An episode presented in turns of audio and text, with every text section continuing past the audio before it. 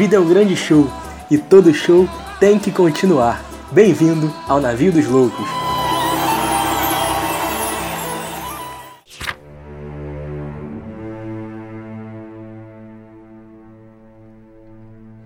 Fala comigo, galera. Estamos chegando de novo com aquele sempre o seu melhor episódio que você já está acostumado sobre filme. Fala com a gente, estamos no clima e hoje aí, ó, filmaço, um clássico, sempre nas indicações brabas que você talvez não tenha visto, talvez não tenha dado atenção, mas está dando aquele playzinho, aquele clique para dar aquela moral e vai curtir a beça. Will Be Blood, Sangue Negro, filmaço analisado aí por nós, filme que tem vai ser muito discutido, talvez aí no episódio de hoje tenha uma questão técnica por parte do cinema. Vamos que vamos. É isso aí, um filme que fala sobre a virada aí do século XIX para o século XX, a gente vai introduzir. E tem muita coisa aí para rolar. Fala comigo, Vilgada. Vilgada hoje interestadual no dia da gravação. Fala comigo, Douglinhas. Tamo no clima. Fala, família! É, cara, tô aqui interestadual, vim fazer uma sessão de autógrafos na Vida dos Loucos aqui em São Paulo, né? É, foi enviado pelo meu CEO, né? Com a participação do nosso diretor intelectual, Douglas Coutinho, foi o escolhido para vir aqui a São, a São Paulo assinar aqui algumas, alguns contratos, né? Algumas, tirar algumas fotos também com alguns ouvintes. Não estamos nesse patamar ainda, né? Um dia, quem sabe, estaremos. Vim para São Paulo ficar nas carícias de minha amada, quedar em seus braços, olha aí. Inclusive, ela está aqui a poucos metros de mim, vendo a série, enquanto eu participo do episódio é, de hoje. E que eu queria destacar aqui uma curiosidade, né? até falei com o Gun essa semana. É, a gente decidiu esse filme de uma maneira muito madura, né? Como é que a gente vai analisar esse filme? E aí o Douglas falou assim: fala um ano aí, que eu vou falar um filme maneiro pra gente ver. e a gente foi. Porra, 2005? Ah, não, 2005 melhor não. Aí chegamos em 2007, chegamos no, no, Sangue Negro, mas o que eu discuti com o, o Gus, o Douglas, achei maneiro, é a questão do título, né, cara? Tipo, There Will Be Blood. E aí o, o título traduzido é Sangue Negro. Foda-se, né? Tu que fez aí seis meses de, de o Wizard já tá ciente, né? Nos Paranauê da língua. Caralho, não é isso, né? Mas, mas a tradução funciona assim, foda-se. Né? Mas enfim, galera, filmaço. Muitos temas para serem discutidos, né? Para além da questão da própria, da própria história do filme, né? Vamos explorar um pouquinho o talento do nosso cinéfilo favorito. E e é isso, episódio número 52, não. Errou! 53, 53, nunca acerta a conta, foda-se. 53 e contando diretamente das terras aí do, dos bandeirantes, bandeirantes porra nenhuma, terra de Adoniran Barbosa. Olha aí, Vamos lá. Terra da... Aliás, eu acabei de ver antes de começar a gravação um vídeo que eu nunca tinha visto, que é o Douglas. É Pericles e Demônios da Garoa cantando no trilho do trem. Muito foda. Vejam aí, botem no YouTube. Tem, tem, tem Trem das Onze, tem Saudosa Maloca, espetacular. Para vocês verem como é que ele é malicioso, Curiosamente, quando eu estou em São Paulo, ele viu esse vídeo. Não foi eu que indiquei, não. Ele viu, ah, assim, você... aleatoriamente. Porra, Quem tá em São Paulo sou eu, mas ele viu esse vídeo aleatoriamente. Ah, você é patético. Você é, é assim patético. que vocês pegam o personagem. E aí você isso vê... Aí, ó, isso aí, galera, é The Method Acting. É. Purinho. Uh -huh, uh -huh. o que eu acho maravilhoso é que ele é tão personagem que até na hora de me apontar, ele usa a mesma técnica de argumentação que eu usei. Ele pega até a mesma técnica. Você é de fazer inveja, a Daniel Day-Lewis, a, a Lee Strasberg, Stella Adler, Marlon Brando. Você é realmente outro nível. Não, ele não me indicou, não me indicou porra nenhuma. Eu tava aqui antes do, do, episódio começar fazendo um estudo de outra parada que não tinha nada a ver, inclusive, porque o do episódio já tava feito. E aí, para botar música para passar o tempo, eu fui botando no YouTube e foi passando, passando, passando, passando. Aí eu falei, pô, originar do samba. Botei originar do samba, saudosa maloca, e nos relacionados estava lá Pericles e Demônios da Garoa. Vai tomar no cu. Não, vou, vou fazer até a confissão. Nunca parei pra ouvir Demônios da Garoa. É, aí foi você que indicou. Tá certo. é, hoje é um episódio interessante no sentido de que a primeira vez que eu vi esse filme, eu vi na época que lançou. Olha aí que vovô que eu sou. Não é tanto tempo assim, 2007, né? Eu tinha 15 anos. É, e eu lembro que eu achei um saco. Só que eu assisti pelo Daniel Day-Lewis, que eu era fã. E eu sempre gostei muito de estudar atuação. Eu sempre quis ser ator, mas não me via nem com talento, nem com aparência para ser ator. Então ficou Olha só aí, no estudo. hoje é, no ficou só no estudo. Porque eu, eu estudei, gostei muito, pensava, pô, seria maneiro se eu fosse. Só que aí eu nunca achei que eu teria nem o talento e nem a, a- a- a- as características de beleza para poder fazer sucesso nesse meio que é o meio Primeira de. análise profissional de Douglas Coutinho é a de Matheus Viug. É o primeiro ator que ele analisa profissional- profissionalmente, assim, né? Suas Pois é. atuações. Aqui eu tenho um estudo na prática, né? Então eu posso escrever livros baseado no exemplo que a gente Pô. tem aqui. É, mas eu já era Douglas fascinado. abrindo o coração, Guzmão, e tu sacaneando o cara. Tá vendo como é que tu é? Por isso que o maluco não abraça os outros. O maluco se revelando aqui, falando que ele, porra, queria ser ator e tu sacaneando o cara. É isso aí. Isso. Não, Cara, tranquilo. eu queria ser ator, eu só admirava bastante a profissão. E se eu tivesse nascido nos Estados Unidos, sei lá, que, né, todo mundo eh, te- é, fez alguma ponta em algum lugar, numa série, não sei o quê, talvez eu pudesse tentar a sorte estudando a parada a sério. Mas aí eu, eu, eu não vi potencial. Mas hoje é, eu já vejo o filme de maneira diferente. Primeira vez que eu vi, eu achei um, achei um saco. Fui rever alguns anos depois, achei muito bom. Hoje, como historiador, tem alguns pontos do filme que eu acho que merecem ser levantados para além do elemento técnico do ator e para além dessa discussão muito boa que a gente vai fazer, ou que a gente pode fazer. A gente gastou o episódio aqui. Antes do episódio começar, a gente estava 40 minutos falando. Então vocês nos desculpem se, se é, é, a gente não lembrar de tudo, mas é que a gente foi falando, foi empolgando.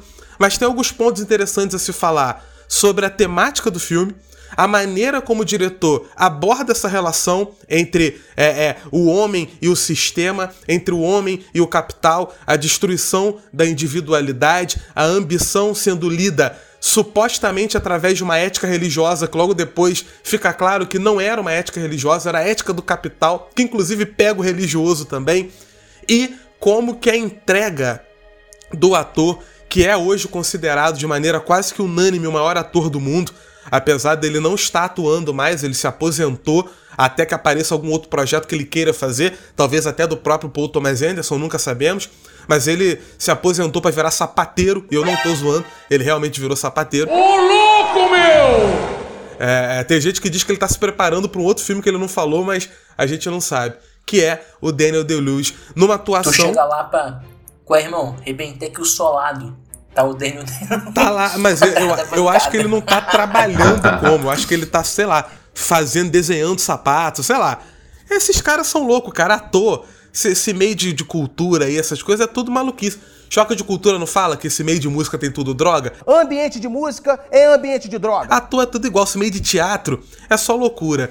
E o Daniel Day-Lewis, que ganhou o terceiro, o, o, o segundo Oscar dele por Sangue Negro, que é esse filme que a gente vai analisar. Ele tem hoje três, é recordista na, na categoria do ponto de vista masculino. Ele, Jack Nicholson e Walter Brennan tem três, só que como eu tava falando antes do episódio, ele é o único que tem três como melhor ator, a categoria principal. O Jack Nicholson tem dois como melhor ator e um como coadjuvante, e o Walter Brennan, os três são como coadjuvante. É, então é um filme que tem dá pano pra manga, tem muita coisa a se falar aqui. Eu espero que a gente possa fazer jus à qualidade dele. Só duas coisas. A questão da tradução é uma parada engraçada, né? O Birdman, que é um filme de 2014, é traduzido como a inesperada virtu- virtude da ignorância, né? As questões da, das traduções são interessantes. O Hugo mencionou Mas aí fica como Negro. subtítulo, não é isso? É Birdman. Ah, nananana. Não, não. É Birdman ou a inesperada virtude da Então, ignorância. tem, o Birdman ele fica no título em português. Só que o resto é complemento. Que é Subtítulo ou merda. complemento, mas o, o Birdman continua. O que é melhor, vamos falar a verdade, é melhor do que traduzir para Homem-Pássaro. É verdade. Né? Seria um pouco estranho. O, o- vou te falar, Sangue Negro, como tradução para There Will Be Blood, não é a tradução correta, mas aqui faz sentido. A gente melhorou nesse, nesse aspecto. Até os anos 90, os títulos eram absurdos em comparação a, a, a- os, né, os títulos originais. Inclusive, às vezes, até pro bem. O Poderoso Chefão é um título muito maneiro. O título original é The Godfather, é o padrinho. Se fosse traduzido como o padrinho, talvez a gente não tivesse essa mística tão grande em relação ao título da obra. Só pra fazer Sim. uma defesa aqui. É, faz sentido. Tinha que ser. Tinha que ser. O bicheiro. É, o bicheiro, né? Tipo a mutreta, né? O, e, e a, a segunda observação que eu queria fazer, na verdade, ela é do Douglas pedindo perdão. Não tem perdão, não. É isso mesmo, assim. Se o episódio ficar pior do, que o nosso papo, o que você. O que te cabe fazer é aceitar. Não, tô brincando. O que te cabe fazer.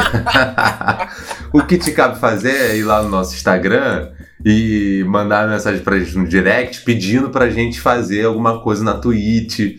A fazer alguma coisa além do que a gente já grava. A gente provavelmente vai falar, o Vilg vai responder lá anotando, beleza pô, legal, vou levar para os meninos, vai ficar por isso mesmo, mas é bom para a gente saber que o dia que a gente quiser e tiver disposição, a gente fazer uma parada diferente. Então, fica aí que aí também é, é aquilo, né? É benção e maldição, porque vocês vão ouvir o papo pré-episódio, mas também vão ouvir as besteiras que a gente fala, vão ouvir um papo às vezes que pode ser interessante ou pode não ser, né? Vai entender, vai saber.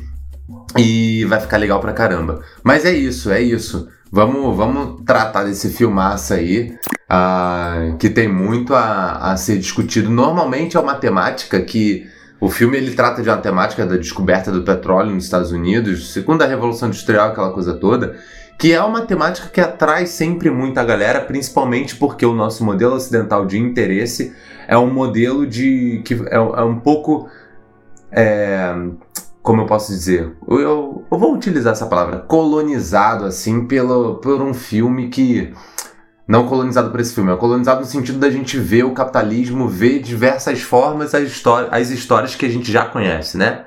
Da pessoa que é desgraçada e que enriquece. Normalmente a gente, ah, quase meio de maneira implícita, gosta de, de perceber que as pessoas enriquecem de maneira ah, equivocada, né? Ou que as passam por cima do seu próprio caráter para isso. Recentemente lançou um filme que fez uma hypezinha que eu não vi nada demais, que foi o filme da criação do McDonald's, que eu não vou lembrar agora. Fome de poder. Fome de poder, isso aí. E que é isso. Papai tá ficando cinéfilo, hein? Olha aí. Mas eu, Papai tá ficando a, bom. A galera vira. Toda vez que alguém vinha falar assim pra mim, poxa, uma aula de capitalismo. Eu falei, mas caraca, vocês imaginavam que o McDonald's. O quê? Desculpa, deixa eu só fazer um apontamento maravilhoso Rússia. pro título. Nasceu na Rússia o McDonald's. Deixa eu fazer aqui. um apontamento maravilhoso pro título: Fome de Poder. Senhoras e senhores, né? O título em inglês é The Founder, é o fundador. A tradução virou fome de poder. Espetacular, cara. Isso é carisma. É verdade. Esse carisma só o Brasil tem. Olha isso. McDonald's, fome. Fome de poder. Sensacional. é isso, né? Então, assim, o filme ele vai um pouco no contrassenso dessa brincadeira e aí, quando você vai ver daqui, provável que daqui em diante já começa a ter algum tipo de spoiler. Se você não viu, veja, ou se você não se importa, escuta e vê depois. Tanto faz nenhum problema. E é um filme que se coloca no início do século XX, na, na Califórnia, mais ou menos, um mineiro chamado Daniel Plainville. Ele, é, é ele cuida do filho e onde ele vai tentar ali descobrir a novos postos de petróleo e iniciar o seu, o seu negócio. É uma febre de petróleo, né? A gente brinca com a febre do ouro no Brasil, uma febre de petróleo, e ele vai tentar dominar toda toda uma cultura técnica de perfuração de poço, extração, aquela coisa toda que a gente já está acostumado a ver quando a temática é o petróleo. Então, o filme tenta brincar com a ideia de que, ao mesmo tempo que se busca a ideia do petróleo, você tem também por trás algumas questões conflituosas né, na, na trajetória do Daniel DeLewis, que é o Daniel Plainview, enquanto ele cuida do filho dele, enquanto ele organiza a empresa dele, enquanto ele vai organizando as coisas. E aí o filme, ele é um filme extenso, o Douglas até brincou assim com a gente, é um filme arrastado, minimamente, você demora até você pe peneirar as partes. O ritmo é diferente do O ritmo é diferente, né? O ritmo é diferente. Você demora até você peneirar as principais partes do filme, as partes mais legais. Uh, e elas são até surpreendentes, eu diria. Eu gosto. Né? Eu tô sentindo que tu não curtiu muito o filme, não. Essa introdução tá meio. Ah, é meio arrastada. Não, eu gostei do filme aqui. É um filme diferente porque o filme inteiro ele não é um show, né? Assim, é, é óbvio pelas atuações, mas você tem alguns momentos que se destacam e a obra é construída para isso, né? O personagem do, do, do Paul Dano, que o nome é Paul Sunday, né? Um, um filho, a gente vai explicar melhor aqui.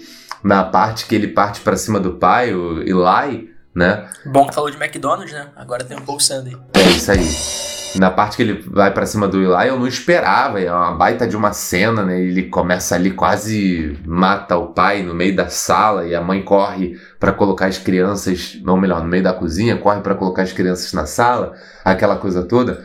Então o filme ele destaca ali. Eu só não vou falar aqui que eu gosto do filme assim de cara, porque eu entregaria o ouro. Eu acho que a gente tem mais coisa aí a construir sobre o filme, né?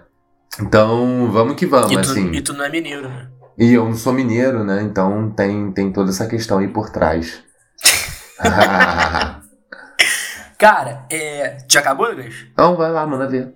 É. Não, vou fazer o que eu fiz acho que no outro episódio, de novo. De discor- discordar sutilmente do que tu falou. Ah, mas tá aqui pra isso. Mas o. Não, não é discordar, é só chamar um- uma, uma, uma coisa que você fala quando você disse assim, né? O, o filme, ele fala sobre. Né, um pai de família, sobre ambição, sobre é, loucura, a porra toda. E o pano de fundo é a virada do 19 pro 20 o, e o petróleo como centro, né? Só que aí, uma coisa que você falou, que eu queria chamar a atenção, você falou assim, a, a gente tá acostumado muito a falar de petróleo e, e- e tudo mais, como se né, fosse algo realmente muito cotidiano para nós. E é, de fato é. Mas uma coisa interessante, acho que do filme, né? É, até isso quando você fala do ritmo, e, e eu também achei, a gente conversou, né? Na, na sexta, quando estava junto lá no trabalho, o, o- o ritmo é diferente, né? Porque não é um. O filme ele é um espetáculo, mas a narrativa não é espetacularizada, né? Então, o filme é muito foda, mas ele não é choque de cultura, né? Cinema é carro, mulher pelada e explosão, Rogerinho. Achou errado, otário? Não, não, até tem explosão, mas a explosão tá dentro de um, De um contexto. do, do, do próprio filme. E aí o que eu acho interessante é porque por mais que nós estejamos familiarizados com o petróleo, né, então, ah, o barril de petróleo está custando tanto, e aí vai mudar a economia, o, o dólar varia de acordo com o petróleo, e caralho, teve crise do petróleo nos anos 70, e porra, petróleo o tempo inteiro. Eu acho que, como tudo no capitalismo, né, via de regra, a gente tem dificuldade de entender o processamento da coisa, né? Então, como é que é extraído o petróleo? Como é que ele é envasado? O, o que que afeta o descobrimento do petróleo na dinâmica das, das regiões em que ele é explorado? Porque hoje a gente vê extração em alto mar. E a gente já pensa logo naquela plataforma gigante, né? O maluco vai de helicóptero, né? Quem tem familiar que trabalha com óleo e gás, o maluco fica três meses fora, seis meses fora. É um bagulho muito tecnológico hoje, né? E esse filme mostra a origem da coisa, né? Então esse filme vai lá na, na raiz, assim, como é que surgem os primeiros poços de petróleo, como é que ele, ele é explorado, como é que é a galera que trabalha, como é que é todo o desenvolvimento da... Né? O próprio início do filme é muito maneiro, né? O início do filme é o, o, o Daniel Playville sozinho, no meio do nada, né? Descendo numa mina. Por pra- ele pra- mesmo. por É ele mesmo, assim, parada toda rústica, né? Não tem nada de, de glamour assim. E ele achando lá o, né, um- uma pedra louca e depois ele cai. Cai no meio da mina, fica todo fudido, é, se quebra todo, ele sobe lá todo fudido, vai se arrastando para vender o que ele tinha achado. Né? Então eu acho que um dos pontos legais do filme, primeiro, é mostrar pra gente um pouco de como é que surge, assim, né? Quem são os primeiros caras que estão explorando o petróleo, como é que eles exploram, né? É, a relação que eles têm com o petróleo. Na cena que eles, eles cavam o poço e eles acham, e ali é meio que uma comoção, todo mundo fica muito feliz, assim, né? Ele pega o- a criança no colo, passa o dedo no petróleo e, tipo, aquele, aquele bichinho, aquele macaquinho do Rei Leão faz com Simba, né? Ele passa o dedo assim na testa da criança para benzer a criança com petróleo, assim. Né? A, a ideia de realmente achar uma coisa muito valiosa e que aquilo ali vai mudar a, a vida deles, né?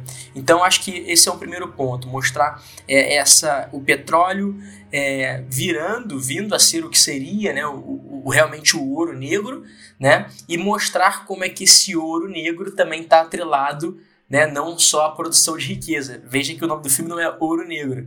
O nome do filme, na tradução, é Sangue Negro, né? Então, é, obviamente, não vai trazer riqueza, né? Vai trazer muita, muita dor, muita violência, é, de regulação social. E eu acho que é isso que o filme vai caminhando um pouco para mostrar pra gente, né? É um cara que é um mineiro, como tu colocou, era tipo um Zé Ninguém, e o, o ouro fez isso no Brasil Colônia, né? É, de produzir assim, Zés Ninguém que achavam muito ouro enriqueciam pra cacete, ou achavam diamante enriqueciam pra cacete. E o petróleo, de uma outra forma, vai produzir isso também. Claro que em muito menor escala, porque a dinâmica é completamente diferente. Né? Mas aqui é a figura do Daniel Playville, que é um Zé Ninguém, né? que está na febre do petróleo, de buscar perfurações, de buscar essa riqueza, né? e ele pouco a pouco vai vai enriquecendo, vai se desenvolvendo. Tem uma coisa ali também da, da dimensão intelectual, né? de quem sabe o que é o petróleo, e como é que vai explorar, né, de quem sabe o quanto aquilo ali vale, o quanto aquilo ali tem valor, né, o quanto tem significado e quanto as pessoas ao redor não têm. Então é um filme que tem muitos elementos, né? Muitos elementos pra gente trabalhar. Tem, tem muitos elementos pra gente trabalhar e eu acho que a abertura ela já brinca um pouco com a expectativa, isso é algo que eu fui perceber na terceira vez assistindo. Porque inicialmente, aquele momento inicial é um momento que você admira porque ele tem uma fotografia muito bonita, né? Você tá vendo ali o deserto, você tá vendo o Daniel Day-Lewis trabalhando em silêncio. Só que não é silêncio. O, o início, a abertura, ele é acompanhado de uma trilha sonora. Aliás, todo filme do Paul Thomas Anderson, que é... Eu sou fã pouquíssimos trabalhos dele eu não gosto. Eu gosto muito do Paul Thomas Anderson. Eu acho que o único filme dele que eu assisti e não gostei de fato é, talvez eu precise assistir de novo, é o Vice Inerente de 2014. Eu achei meio zoado. De resto, gosto de todos. Gosto de Bug Night, gosto de Magnolia, gosto do Punch Drunk Love, que foi traduzido como Embriagado de Amor. Primeira grande atuação do Adam Sandler no filme dramático é o Paul Thomas Anderson quem mostra para Hollywood que o Adam Sandler tinha potencial e que ele não era alguém para ser é, é, descreditado. É lá no Punch Drunk Love, que é um baita de um filme que eu gosto muito também. É, aí você tem o Sangue Negro. Depois de Sangue Negro vem o vice, vem o Mestre, que eu sou muito fã, adoro o Mestre também. Aí vem o Vice Inerente. E o último foi o, o Phantom Thread, que foi traduzido como Trama Fantasma, que é também o último filme do Daniel Day-Lewis, que anunciou a aposentadoria como ator. Que é um filme que é bom, eu ainda preciso rever né? Não acho do nível de Sangue Negro, mas Sangue Negro, Magnolia, é, é, são filmes que meio que eternizaram o Paul Thomas Anderson, a galera que tá ouvindo gosta ou não, tem assistido ou não. E aí, é, é, como eu tava falando, a trilha quem faz é o Johnny Greenwood, que é do Radiohead. Estão ligados à banda Radiohead? Conhecem, não? Sim.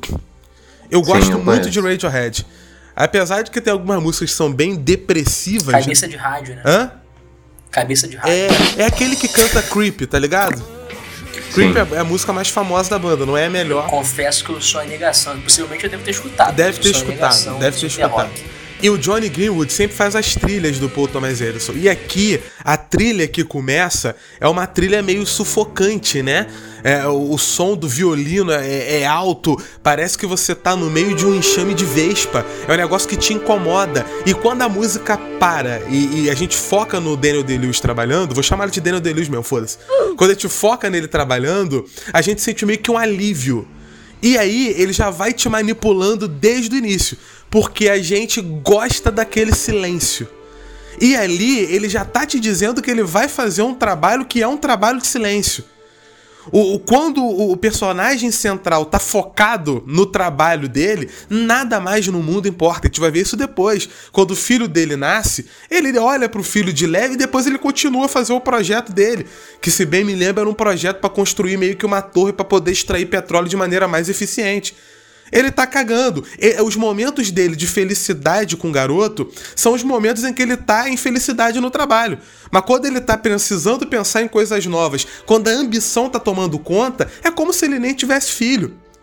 Tanto é que a gente vai ter depois, eu tô me adiantando aqui, mas a gente vai ter ele abandonando a própria criança, né? Supostamente levando ele para o moleque para estudar em outro lugar para poder, né? É, é, é, ter um espaço ali onde ele pudesse é, ser cuidado de maneira eficiente, o moleque vai ter uma deficiência auditiva e tal, é, causado inclusive por um acidente é, é, no campo de petróleo. Mas o, o, foco é que, para ele, o, o, centro tá naquela ambição de ser mais, de se tornar mais, de alcançar mais. O Vilk tinha comentado antes do episódio que ele ficou surpreso porque ele achou que a história do filme seria de um trabalhador sendo ferrado, não é isso? Por grandes companhias de petróleo. E eu falei, é exatamente o contrário. O que o Paul Thomas Anderson está fazendo é, naquela cena inicial, ele mostra um trabalhador comum enfrentando as adversidades sozinho para poder alcançar a riqueza. Aí você fala, American Dream, puta que pariu. Vai ser um filme falando sobre como o capitalismo permite que qualquer um possa se tornar milionário. E aí, com o tempo, ele vai te mostrando que aquilo ali é a trajetória do que essa relação com o capital faz com os indivíduos e as comunidades que são afetadas por essa relação. A gente está olhando um cara que é tão obcecado pela riqueza que a vida dele é a busca da riqueza incessante. A vida dele é um puta de um, de um desgosto, de, de, é, é, é, de, um, de ódio, de rancor e, e uma relação ruim com o filho que depois ele tenta recuperar porque se arrepende, mas depois deixa claro que a natureza dele é essa mesmo. E é ele enganando comunidades para poder comprar barato a terra da galera, para poder explorar o petróleo que os pobres nem sabem que está debaixo dos pés deles é a história de como a venda do sonho tem uma realidade que é muito mais parecida com um pesadelo, principalmente para a maioria dos envolvidos com, com, né, com, com aquela relação econômica. E olha que a gente está acompanhando alguém que vira milionário, bilionário na relação com o capital, e alguém que quer mais a cena final histórica, né, do, do, do, milkshake, deixa claro que ele quer sempre mais e que ele se orgulha de querer mais. E mesmo assim, no final do filme, ele tá lá, já dando spoiler que já foi anunciado, sozinho, quebrado, destruído. Não é um conto moral. Eu acho que a grande, o grande foda desse filme é que ele faz uma crítica com não apenas o roteiro e a atuação, mas também com trilha sonora e com a escolha das imagens. Tem um crítico que falou na época que era um filme de elipses. Parecia que você estava assistindo reticências o tempo todo. Porque é, é, através das imagens escolhidas, dos quadros montados, da trilha e do momento que a trilha entra, dos momentos de excitação transpostos por momentos de briga e violência, é violência o tempo todo, toda hora tem porrada, toda. E é aquela violência que incomoda, não é aquela violência hollywoodiana. É o cara esfregando a cara do outro na lama e o outro tentando pegar ar enquanto tá ali com lama entrando no nariz. É, é, muito, é tudo muito real. E a ideia é que você se incomode, que você entre naquela sujeira, que você se suje de petróleo também. Porque é a grande parada, né? O petróleo aqui é, é o sangue negro, e, e, tem várias cenas de gente passando petróleo na cara, roupa suja de petróleo, cara suja de petróleo, porque é o simbolismo de que a partir do momento que o objetivo da cena inicial foi alcançado, Aquele sofrimento que ele teve para poder alcançar não só não se dissipou, como ele vai gradativamente aumentando. Não é uma crítica moral, é uma crítica social. Só que ela não é óbvia, ela é feita através de imagens. Muito bom. Primeira fala, eu já tô fazendo essa, essa porra desse, dessa digressão Entregando aqui. Peço desculpas, peço desculpas. Mas é porque é, quando a gente tá discutindo qual filme ia fazer, quando eles falaram 2007, eu falei duas opções, né? É, Sangue Negro e Onde os Fracos Não Têm Vez. Talvez um dia a gente trabalhe Onde os Fracos Não Têm Vez. Onde os Fracos Não Têm Vez, que acabou ganhando o Oscar de melhor filme, pra, talvez seja o melhor trabalho dos irmãos Coen, muito provavelmente, apesar de eu ser muito fã dos irmãos Coen também, é, já é um filme muito mais de, né? É, é, é, mais ação, é mais adrenalina, é, ele é muito mais de você assistir de olho arregalado. Sangue Negro tem um momento de contemplação maior mas em nenhum momento do Oscar daquele ano houve qualquer dúvida de que eram os dois melhores filmes que estavam sendo que estavam disputando o prêmio principal, o que é raro. É extrema, não é todo ano que você vai ter um parasita ganhando o prêmio principal. Não é todo ano que você vai ter sangue negro e onde os fracos não tem verde disputando a estatueta. Normalmente eles gostam de dar o Oscar pro filme mais medíocre possível. A gente sabe que é assim. Quanto mais medíocre, melhor. Tá aí o Green Book que não me deixa mentir. É verdade. Mas aqui a disputa foi de altíssimo nível. E, pô, muito mais coisa para falar, mas eu já falei demais. Peço perdão, vamos prosseguir.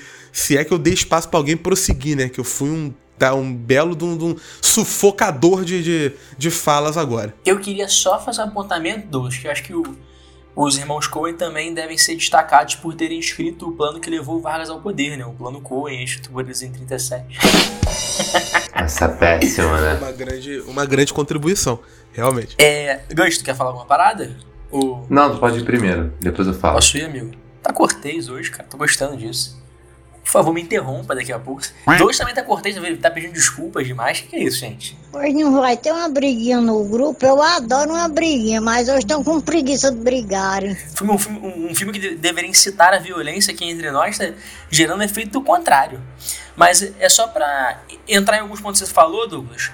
É, quando você fala que ele é um cara muito ambicioso, né? Queria destacar aqui algumas cenas pra quem vai assistir ou já assistiu, né?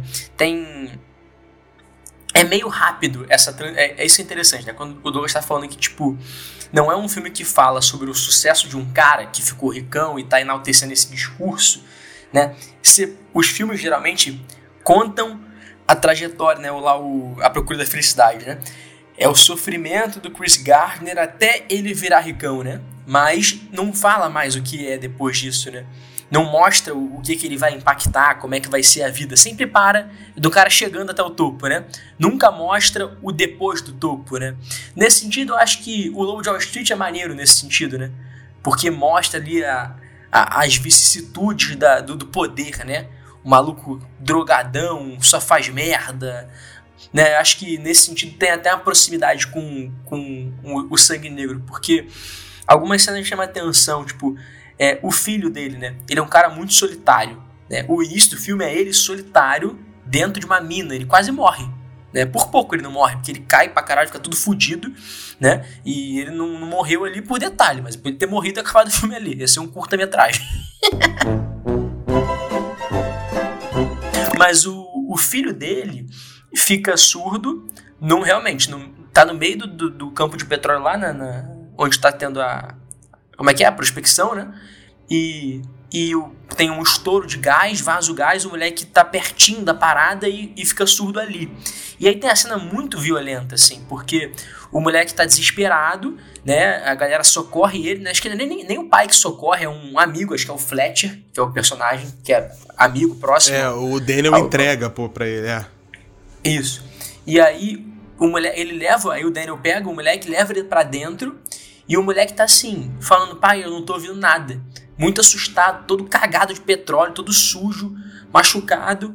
E aí ele, ele fica com o moleque assim, olhando pro moleque um pouco, e o pau quebrando lá fora, assim, vazando gás pra caralho, e começa a, a incendiar e vaza petróleo, fica assim, parece que vai explodir o mundo ali.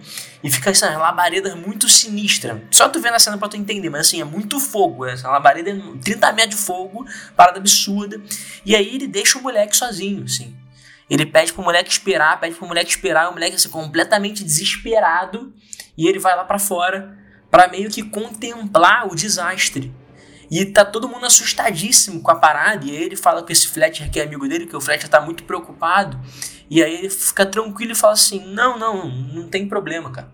Se tá acontecendo isso aí, é que tem petróleo pra caralho aqui embaixo. Então a gente vai ficar milionário. Então, assim, é uma situação completamente catastrófica. E aí é, é, é o antagonismo, né? A situação, o filho dele fudido, ele nem sabia o que que era, né? Que tá falando do, da virada pro século XX, a surdez é uma coisa né, não muito é, discutida até os dias de hoje, mas naquela época, né? E, e tudo ali uma labareda imensa, cara, uma parada assustadora e ele super calmo, assim, não, não, isso aqui vai ser o, o campo que a gente vai explorar pra caralho, porque se tá acontecendo isso tem muito petróleo. E É. outra... Fala, Gage. Não, eu ia comentar uma. Ali a alma dele. Ali você chega a uma conclusão que não acontece naquele momento, que já estava desde antes, mas ali tu percebe que a alma já está vendida. Já estava vendida.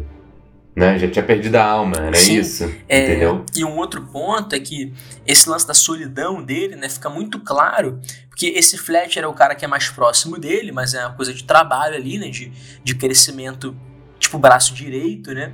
Mas tem uma cena que mostra, né, algumas cenas que vão mostrar como é que ele é solitário, porque chega um maluco do nada e fala que é irmão dele. E ele assim, fica desconfiado, mas ao mesmo tempo radiante, porque ele não tem família. E o irmão dele era filho, acho que do pai, que n- não era, da mesma mãe, era de outro casamento. e o cara começa a contar para ele assim algumas coisas da infância e ele vai, vai, deixando o cara entrar na vida dele, o cara meio que já vira braço direito dele, né? Já começa a ir para cima e para baixo com ele, o Fletcher já passa a sumir um pouco nessas horas, né? E aí depois ele vai descobrir que de fato o cara não era irmão dele, o cara tinha conhecido o irmão dele, pegado o diário do irmão dele, estudado para saber né, um pouco sobre a história que ele ia contar. O irmão dele mesmo tinha morrido e o cara se apropriou da identidade. Olha aí, criando um personagem. e mas eles ficam um tempo juntos e isso evidencia um pouco né, a solidão dele. Chegou um cara aleatório, contou uma história para ele e ele caiu.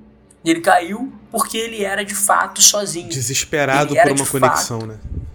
Exato, exato. Desesperado por, por uma troca ali, porque o braço direito dele, olha que curioso, era a criança, que era o filho dele. Ele contava tudo pro filho dele, levava os filhos, o filho dele para os poços, para descobrir os lugares, né, para fazer contrato. Né, ele fazia questão que o filho dele prestasse atenção em tudo. E quando o filho dele fica surdo, ele meio que perde ali a referência. Eu acho que esse é o né? grande mérito da obra, assim, perdão, mano. Te interrompi. Fazia tempo já que eu não fazia, vai. Também, assim, tô com crédito. É, tem 35 minutos de episódio, fazia 35 minutos que não me interrompia. Outro me interrompeu. É? Não, porque, tipo, o filme, ele tem elementos muito de, de, de, de muita segurança com a, de, e, que propiciam muita segurança na aproximação do personagem com, com o telespectador. Quais? O cara tem um filme, o cara estabelece um laço de confiança, mesmo o cara sendo embrutecido, é, ele, ele chama a menina, né, que é amiga do, do filho, ele dá um beijo na testa da garota, ele homenageia a menina, ele vai tendo algumas tiradas, alguns elementos que dão um certo lugar de conforto, de humanidade, e que fazem você, enquanto telespectador que não, não conhece tanto de cinema, ou se não está acostumado muito com as narrativas cinematográficas, é, confiar no filme para saber o que o filme vai te mostrar. E o filme, dentro dessa perspectiva, ele tem um desenrolar totalmente contra, assim. Ele é contrassenso total, sabe? Então você fica. Pode ser que você fique meio deslocado no momento que você veja na primeira vez, justamente por não compreender para o caminho que o filme toma. Ah, dentro daquela estrutura narrativa, o cara tem um filho, o cara confia num, num camarada que aparece de ser o irmão dele, o cara tem um feeling, né, de, de pra forma como as coisas vão acontecer e tal. Então, acho que o filme vai é, destaca cenas como essa, né? E vai no, no contrassenso dessas paradas. Foi mal ter de interrompido. Não, mano, relaxa. E aqui foi até bom que tu falou, eu lembrei de uma parada, né? Porque o grande enfoque é o Daniel, né? Daniel, Mas Daniel. Tem... Caralho, virou. Daniel. O grande enfoque é o Daniel. Já virou Mas... Daniel. Puta que é o Daniel e o João Paulo. Dani, pô. Daqui a pouco ele, vai tá, daqui a pouco ele vai estar tá falando do Coroa como Eli. Meu mano, é. Eli, né? tinha o, o Dani, tinha a Dani Badaninha, né, que é o, é o Dani Petrolinho. terrível, perdão, perdão. Nossa, foi essa foi, foi digna de um ruim. soco na cara. Mas o, o, o, Daniel, ele é o grande enfoque da ambição, da, das, da, do que o dinheiro traz, faz com, com o cara. Não dinheiro, não é só o poder ali, a ambição. Mas o outro camarada também é, né? Então. Que é o. Eu queria o, entrar aí. Que é o Paul Sunday, né?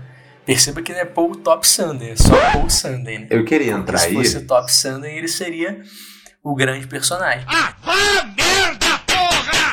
Merda! Não, rapidão, rapidão, rapidão, guys. Porque, olha que interessante, né? Tipo, ele é um cara que mora na região que o, que o Daniel vai chegar para explorar, né? Ô Douglas, até ajuda aqui que ficou essa, esse debate entre eu e o Guzmão, né? Tem um Eu moleque... já resolvi esse debate, eu vi o filme de novo. Tu viu de novo? Vi. Não, porque eu fiquei na dúvida. É adotado. Eita! Calma aí, cara. Calma aí. Eu, eu, eu fiquei na dúvida Confia, se pô. tem uma cena que o Paul Dano, não, o Paul Sunday, é, que é o Paul Dano, ele vai até o Daniel falar que tem campo de petróleo né? E que ele quer vender lá essa informação para ele por acho que mil dólares. Ou, ou 10 mil dólares. E aí ele fica lá conversando com o moleque, enrolando o moleque, pananã, até que ele funda, um, dá um dinheiro e vai lá conferir. Só que ele se apresenta com o nome. São dois irmãos? Ou é ele Ah, já tá. malucão mesmo, é, dando um nome? E eu fiquei com a impressão que de fato, porque na, na cena final, ele fala que deu o dinheiro pro irmão. Então era o irmão que some do filme. É, é irmão, é irmão. É Ah, então Paul e beleza, Eli. é. Quem vai, Ah, quem então. vai para ele primeiro é o Paul. É o Paul. Ó, lá, propriedade da minha família tem um, né, um, um poço lá e, pô, tu vai fazer mó dinheirão, quero tanto. E aí, quando ele- o Daniel vai visitar a propriedade, ele fala, achando que tá falando com o Paul, ele já se apresenta como Eli, que é o pastor Uhum. local e é irmão do, do, do Paul. É, eu fiquei nessa dúvida, se de repente o maluco era meio totoca Seria maravilhoso. e... É, mas não... Então, perfeito. Aí o que, o que na verdade não muda é o que eu ia falar, só na verdade acrescenta, porque um irmão ambicioso, que vende a ideia da família, Hum, vende, vende a propriedade da família sem a família saber, uhum. né? E o outro, que aí vai ser o grande cara que vai dialogar com o Daniel várias vezes, né? Que também tenta tirar vantagem, tenta é, segurar ali o negócio, mas não para proteger a família, mas sim Hum. para se beneficiar enquanto liderança da região, liderança religiosa. Hum. Então, é, não só o Tô com a Daniel mão é levantada, tô com a mão levantada. não só o Daniel é o cara da ambição, né? O, o Eli também, né? O Eli é um, um cara central ali, Todos só que é eles, uma ambição pô. diferente. Todos eles são. O filme lida exatamente com isso, com essa ligação. Um dos temas do filme, dos grandes temas, é essa conexão dessa busca de um sistema que tem na ambição algo positivo, exatamente porque valoriza a trajetória individual através do objetivo principal, que é o enriquecimento. Mesmo quando, vou passar pro Guzmão que tá com a mão levantada, mesmo quando o pastor Eli deixa claro que talvez ele tivesse, para além da questão financeira, que não seria central, objetivos de fazer a comunidade crescer ou qualquer coisa do tipo, você vê desde cedo que isso é baboseira, que é uma disputa de poder. Toda vez que ele bate de frente com o Daniel é porque ele tá disputando poder, ele tá disputando mentes e porque ele quer dinheiro também. Ele quer grana no. Isso fica muito claro até antes da cena final. Isso já fica claro ali nos primeiros embates entre eles. Ele quer enriquecer junto, ele não quer deixar esse dinheiro todo ir pra mão do cara. Mas ele não tem como perfurar o poço, ele não tem como extrair essa, essa, essa bagaça. Mas ele também não quer simplesmente abrir mão. Então, a, a, a maneira como indivíduos não são deturpados, mas é, é, são forçados a se relacionar com essa proposta de enriquecimento, ela fica clara em como isso meio que é um vírus que toca todos. Alguns mais, outros menos, alguns com mais condições, outros com menos, mas até no homem de liderança religiosa você vê ali a expressão da busca do meu quinhão e não visto como algo negativo, mas como algo que é parte do sistema, é parte do modus operandi de como o capital se desenvolve, né? Eu acho que aí tem uma, uma janela legal de oportunidade do filme, porque o, o moleque, o filho do, do, do Daniel, deixa eu. Eu esqueci o nome. Ah, é o. Dois mil anos depois. Porra, o nome do moleque eu esqueci. Que pena. O nome do filme, do filho. Não fala nome. É, o- é, é H.W. É, né? só fala HW, não fala nome É. não. Isso, é o H. Stockton Taylor? English, motherfucker! Ei? Tu Ah, tu falou o ator? É, Stockton Taylor? É, depende, porque são dois atores, é ele pequeno e, E nenhum grande. dos dois tem esse nome. Olha aí. Ué, aqui no site que eu tô, tá. É Baby HW, Stockton Taylor. Tem dois Baby HW aí, é Ha- Harrison Taylor e Stockton Taylor. Eu, hein? Mas aí é, é- são os atores que fizeram ele bebê, isso mesmo que você tá falando? Do bebê que foi contratado pra fazer. Aí é pique. Não, é o Não, Dylan Fraser. irmão. Mas então, é, o bebê, quando ele vai. Quando ele, ele, ele é o filho de um amigo morto, né, em serviço e tal, e o, o Daniel adota ele pra parecer um homem de família, passar mais credibilidade, ele ali apresenta o moleque como um trunfo de retórica, e ele mesmo ah, mostra isso naquela negociação onde ele tá na mesa com, com um casal e a mulher pergunta onde é que tá sua esposa, né? Então, ele tem um trunfo de retórica que claramente ele não domina. E quando ele contra o, o, El, o Eli, Eli Sunday, a, que é um rival de oratória, de retórica, melhor do que ele, inclusive, e que também tem a ambição de prosperar, você tem um embate perfeito do filme, porque as tramas elas, elas vão a partir daí, né? Elas vão se desenrolando de certa forma. E aí você tem o, o Douglas já falou, né? A, da trilha sonora, como é que ela casa perfeitamente numa leitura. E você tem duas forças formadoras nos Estados Unidos que precisam dar as mãos, que precisam de certa forma dialogar, que precisam de certa forma concordar que é a religião e o petróleo. O petróleo vai mandar a Standard Oil em 1911 vai ser processada né, pelo Estado norte-americano e da Standard Oil vai surgir, é, vai ser processada pelo monopólio, vai surgir 34 novas empresas né, a partir dela. A, a galera vai continuar rica, o Rockefeller, né, todos os caras que, que enriqueceram com a criação da Standard Oil ah, vai, vão continuar ricos. A religião tá por trás disso. É, não querendo forçar o episódio para uma parada que não tem nada a ver, mas o movimento pentecostal ele ganha muita força com, a, com o movimento da Rua Azusa nesse momento, e ele surge com Seymour, que era um cara cego e analfabeto, que vai, na verdade, analfabeto não, ele era autodidata, ele vai aprender a ler sozinho, por isso que o,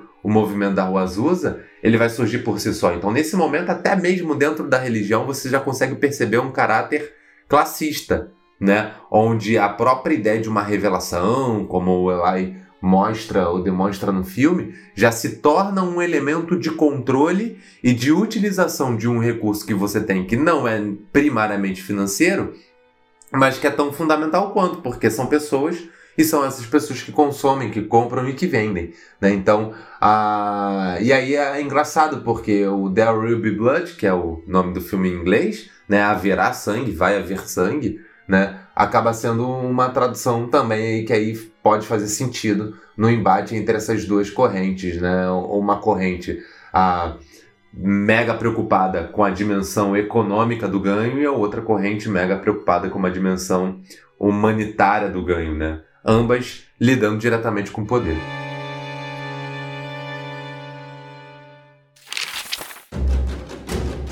Eu acho que a, a cena para mim que é a mais emblemática Lá vem. Da, da disputa deles, que eu acho muito foda, ah. é quando, no início ainda, né? Quando eles fazem o primeiro contato. Essa voz aí tá pra... bem, amigo? Tá chorando? O que que É, deu, deu uma pigarreada. Deu uma pigarreada. bem, que eu pedi, bem que eu pedi uma pastilha. Eu achei que era um espírito que ia se comunicar. Logo depois que eles fecham o contrato, né, ele vai começar a exploração. E aí o, o, o legal é isso, né? Como é que mostra, tipo, o, o Daniel vai para a região e, e ele vai movimentar toda a região porque vão chegar novos trabalhadores, que são os trabalhadores dele. Isso aí que tu falou, Gris, foi muito legal, que eu tinha esquecido, né? Como ele sempre se apresenta sendo, eu sou um empresário de família, tá eu sou como aqueles outros empresários, né? Tá tirando meu mérito? Não, tranquilo. Que mérito, tô te enaltecendo. Não, tranquilo não, porque tu esqueceu, eu falei porque tu esqueceu, né? Tranquilo, suave, arrombado. Arrombado. É... E é interessante que ele sempre se apresenta como empresário de família, né, e tal, para ter essa diferenciação. Mas a cena que me chama a atenção é, ele vai inaugurar o campo e aí o Eli procura ele e fala assim, olha, Isso. antes de você inaugurar o campo, eu vou fazer uma oração. Aí ele, eles começam a discutir, né, sobre se vai fazer ou não vai. E aí ele, ele fala, eu quero que você me apresente e quero que você inaugure o campo após eu fazer a oração. E fica, e acho que essa, essa cena é foda, porque eu acho que é a primeira vez no filme que o Daniel meio que toma. Porque quando acaba a cena, parece que ele tomou. Parece que ele realmente foi posto no bolso.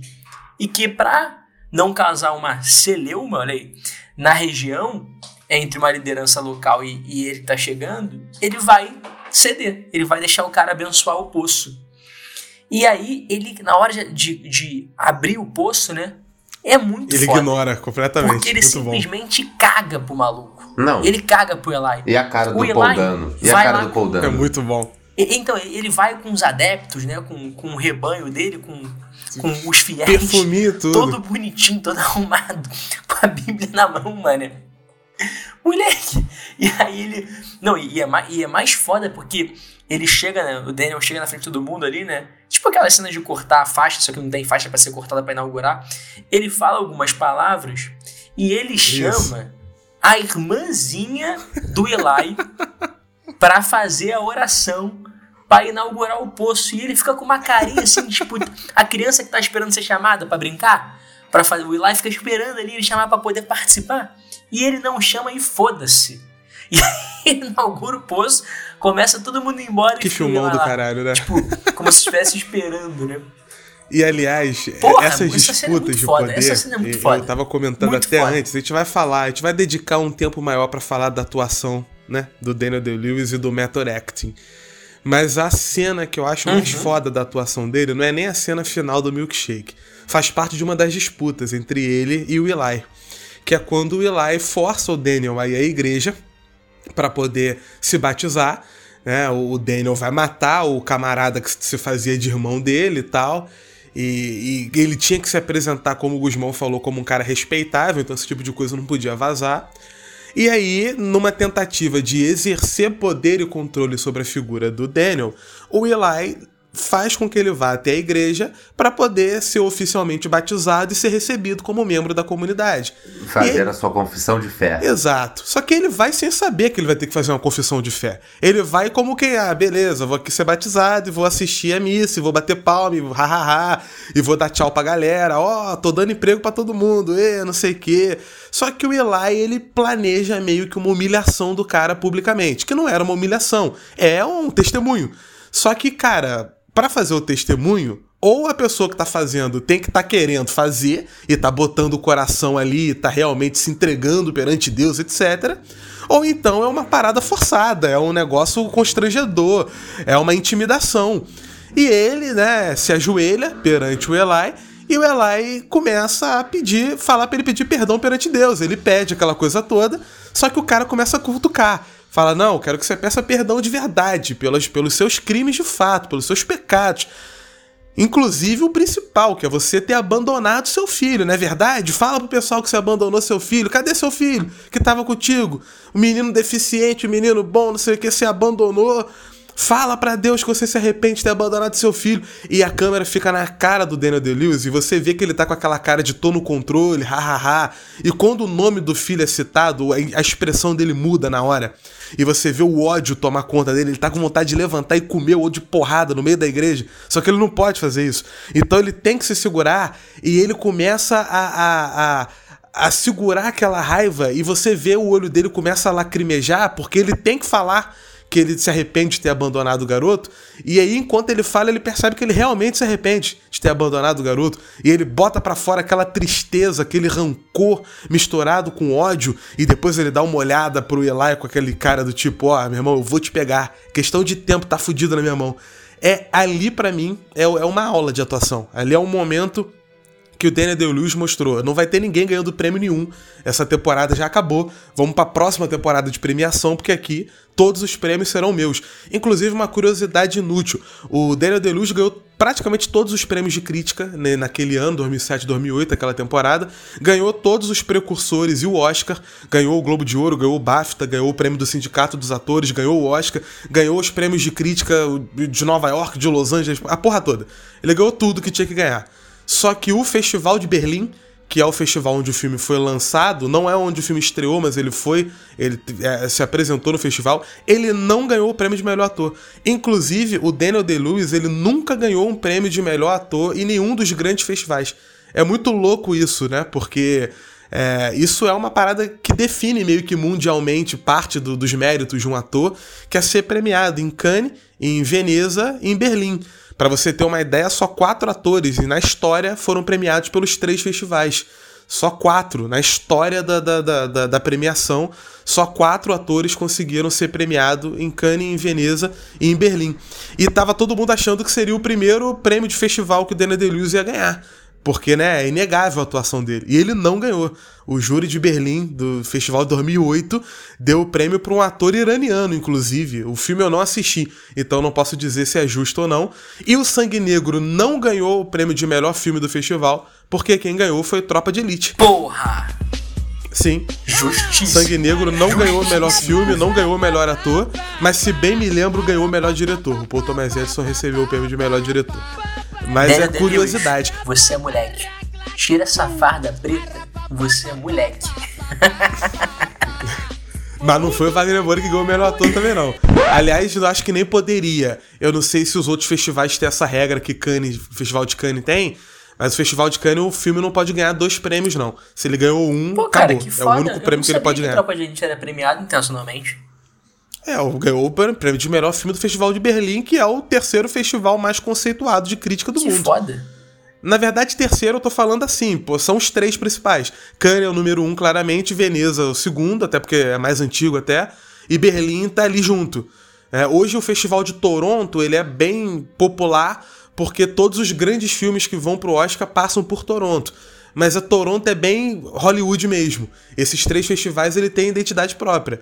E o, o, o, o Tropa de Elite ganhou o prêmio de melhor filme no Festival de Berlim. Sabe quem ganhou o prêmio de atuação que o Danny DeLuise não ganhou do Festival de Berlim? Dona Fernanda Montenegro ganhou a melhor atriz por Central do Brasil, lá em 98. Foda. Mais uma que o senhor Daniel DeLuise entubou. O Brasil está na vida desse cara para destruí-lo. Reza a lenda que é por isso que ele se aposentou. Não aguentava mais ser destruído pelos brasileiros. Muito bom. Olha aí. Bom, é, vamos puxar o ganchinho do. Já que a gente tá falando aqui de atuação, né? De. De. De prêmios de atuação, de, de comportamento de atores e atrizes, né?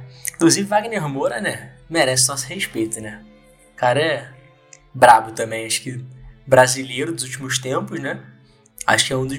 Não, ele é um puta ator. E eu posso confessar uma parada que eu não sabia e que eu soube ontem. Eu tô muito envergonhado de não saber. A música de abertura do Narcos é cantada pelo Rodrigo Amarante, do Los Hermanos, né? Eu não sabia disso Não não. fazia ideia também. Fazia a menor ideia, descobri aleatoriamente, fiquei muito feliz, porque a É, música é muito boa. E. Pô, Los Hermanos é muito ruim, né? Mas tudo bem. É verdade. Não, tem que falar. Los que falar. Hermanos é aquela banda que você, em algum momento da tua vida, vai gostar. Talvez que você tá ouvindo, você esteja nesse momento. Só que depois que esse momento passa, você olha pra trás e fala, porra, caralho, eu gostava É mesmo? Chatos pra Como é que É uma caralho. coisa meio datada, né? É chato, eles são chatos, eles são insuportáveis, eles são aquele. Quem fez faculdade de humanas viu a galera do Los Hermanos do, do lado, sabe qual é? Toda faculdade de humanas tem o Marcelo Camilo, que no meio de uma discussão vai chegar com vozinha mansa falando que o importante é o amor. Com a barba gigante, andando de chinelo de dedo, como se fosse pobre, mas todo mundo sabe que tem dinheiro. Enfim. Não, e, e o legal é que assim, eles são. Eles ficaram muito famosos, romperam ali o underground, que eu acho que não era uma vontade deles, né? Com Ana Júlia, né? E eles ficam extremamente putos. Eles odiavam cantar em show, Ana Júlia, cantavam de má vontade. Aliás, dica: melhor vídeo de Ana Júlia são eles no Faustão. Eles não queriam cantar Ana Júlia quando eles foram no Faustão. Eles foram chamados pro Faustão por causa de Ana Júlia. Eles não queriam cantar, discutiram com o produtor e tudo. Chegou no palco, Faustão manda, canta Ana Júlia aí. aí eles tiveram que cantar. E aí bota assim, Ana Júlia Faustão. Porque eles estão cantando meio que debochando, tipo, ah, foda-se, era playback e tal, então eles estão meio que fingindo. Então a câmera corta toda hora deles. E tem uma hora que a câmera corta pro Faustão e ele tá todo feliz cantando junto e dançando, cara. É um momento sensacional, ele cantando junto com o microfone perto da boca. uma blusa- como se o microfone tivesse Com uma ligado. blusa meio escrota Faustão é. e um relógio merda, certamente. O relógio gigante, pô, igual a coxinha com a, com a barriga estourando na camisa, com, com um cintozinho aqui é, é, lá em cima, a perna fininha. E ele todo feliz com a bochecha tremendo cantando Ana Júlia. Que momento. Ana Júlia, Ana Júlia que parodiada em São Januário. Fica uma coisa linda, hein? A, a Ana Júlia, a música é maneiríssima. Eles não gostam que eles são chatos. É porque quer pagar de Nirvana, não sabe qual é? Não gosta É. do. Não, Não, é porque, o é porque quer pagar de Nirvana. Isso aí, o rock tem muito disso.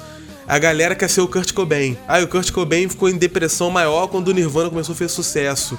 Aí a galera quer pagar de Kurt Cobain. Aí eu odeio essa música que fez sucesso pra gente. Me dá o dinheiro dela então. Me dá o direito autoral de Ana Júlia e vai tomar no cu. Então não faz banda, porra. Faz música sozinho. Não fode. Mas um. Que é. E olha isso. Tem, isso não é uma, uma- um devaneio do episódio. Porque isso é um personagem.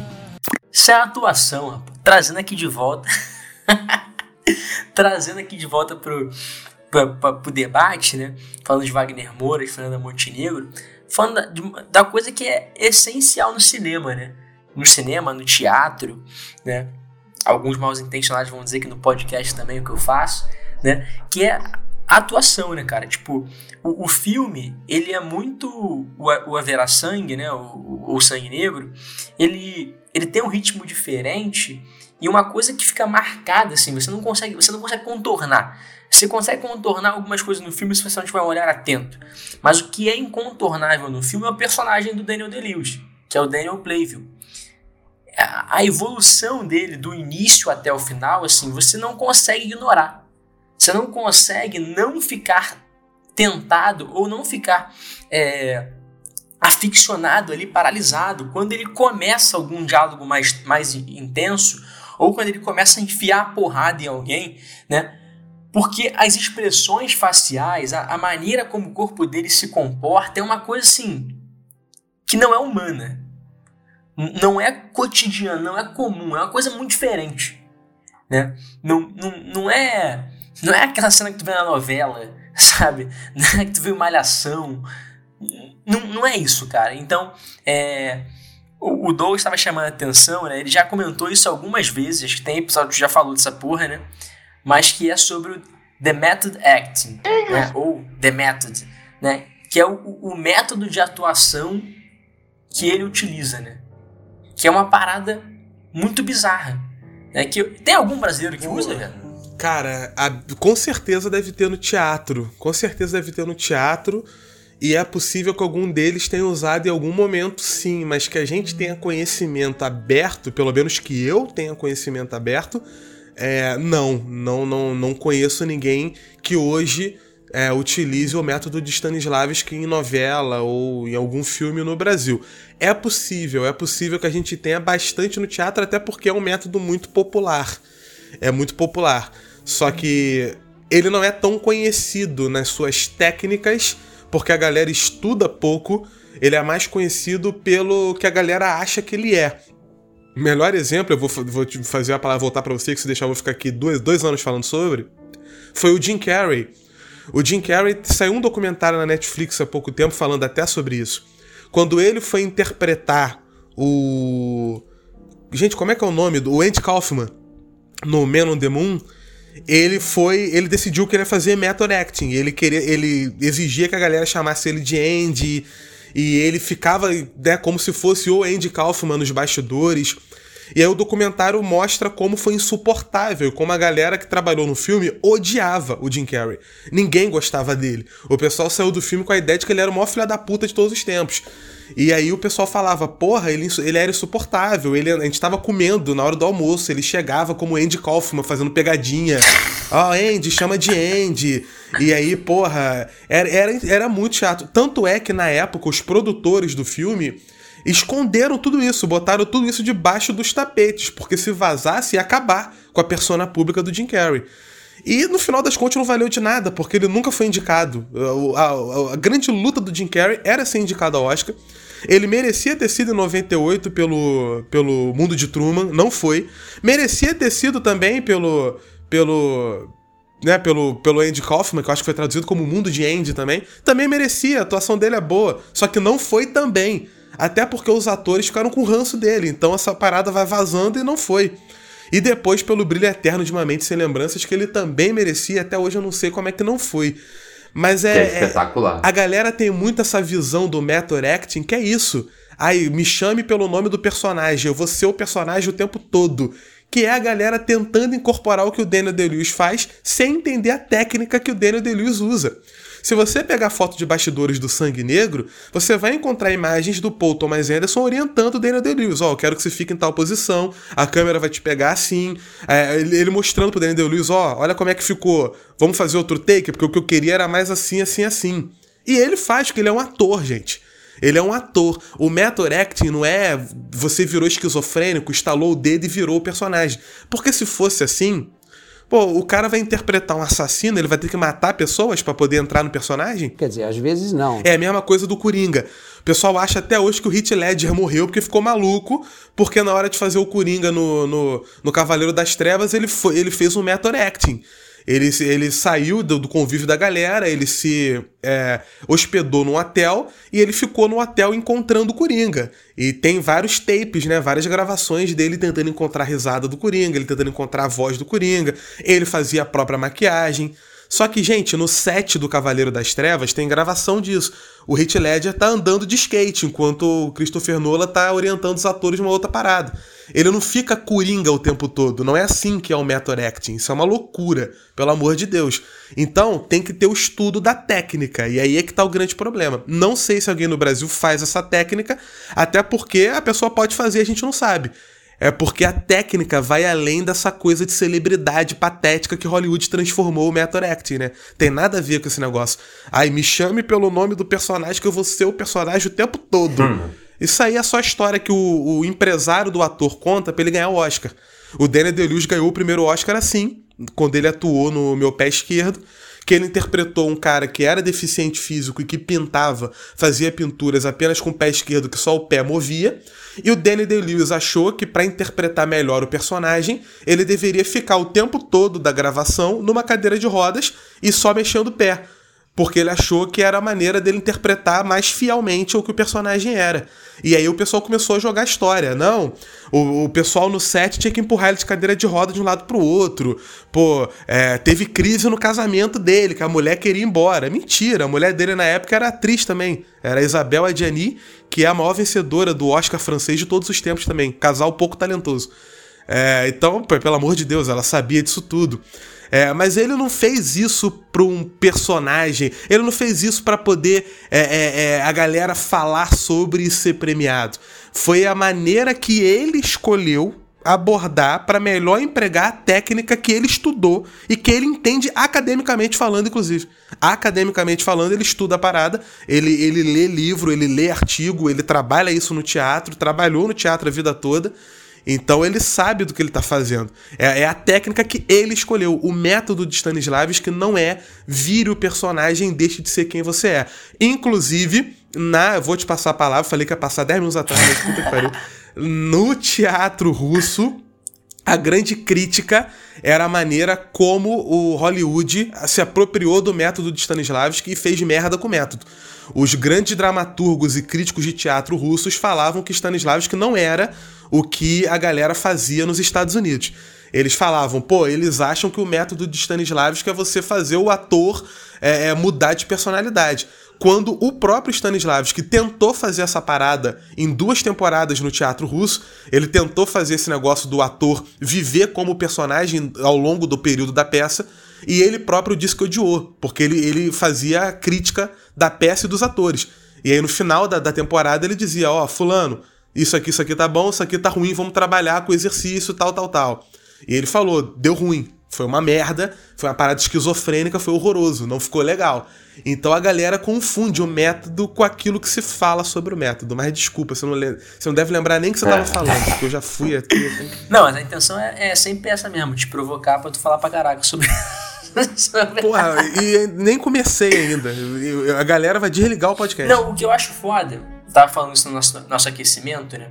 É porque ver o, o Daniel Day-Lewis atuar, eu falei pros meninos que eu nunca tinha visto, eu não sabia que eu tinha visto ele atuar. Porque, por exemplo, eu não vi Lincoln, que é o filme que ele também ganhou o Oscar, né? É, mas eu vi Gangue de Nova York, sem saber que ele era o Daniel Day-Lewis. E que eu tô até para rever. Mas o. E, e, assim, é porque é ele e o DiCaprio, né? Então tem ali o, o DiCaprio meio que, que é, o, é o hype da parada, né? É para mim que sou um animal em cinema.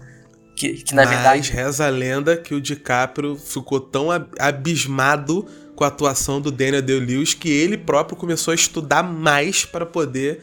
Ele viu que ele era muito bom, só que ele não estava no mesmo nível. Reza a lenda que o set do filme ele teve aquilo que os americanos chamam de wake up call. Ele deu uma acordada, porque quando ele viu o Daniel Day-Lewis atuando, ele falou: "Porra, eu sou bom pra caralho, mas eu não sou desse nível não". Ele teve que correr atrás. Muito bom. É, moleque da base, né? Quando joga com, com aquele 10 de 32 anos. Exato. Já perto Exato. de aposentar. E, e o que é maneiro, assim, é tipo, a gente refletir sobre o que, que é atuar, né, cara? Sobre o que, que é atuação, porque, né, enquanto brasileiro, assim, para mim, o, o, Wagner Moura é a referência. O, o Celton Mello é a referência. A, a Fernanda Montenegro, sobretudo depois de ter visto Central do Brasil, que me indicaram aqui nesse, nesse grupo, é, virou também a referência ainda maior do que já era, né? É, mas o cara fazer uma imersão no personagem, né? É, mostra uma coisa que acho que a gente tem dificuldade de compreender, porque a gente trata o, o ator, na nossa, na nossa imagem, o ator, até, até a gente trata da mesma forma como a gente trata um jogador de futebol, né? A gente parece que aquele cara ali ele foi escolhido por Deus para ser o que ele é, né? E, e perde um pouco a dimensão é, humana da coisa e, e, quase que profissional mesmo da coisa, assim, de, de trabalho. Porque imagina, assim, né? No, no, no, no, Daryl, no caralho, do Sangue Negro. você tem ali uma, uma série de falas que são feitas que você para que, que pelo filme parece que é uma pessoa que está fazendo, mas que o cara teve que decorar um roteiro, né?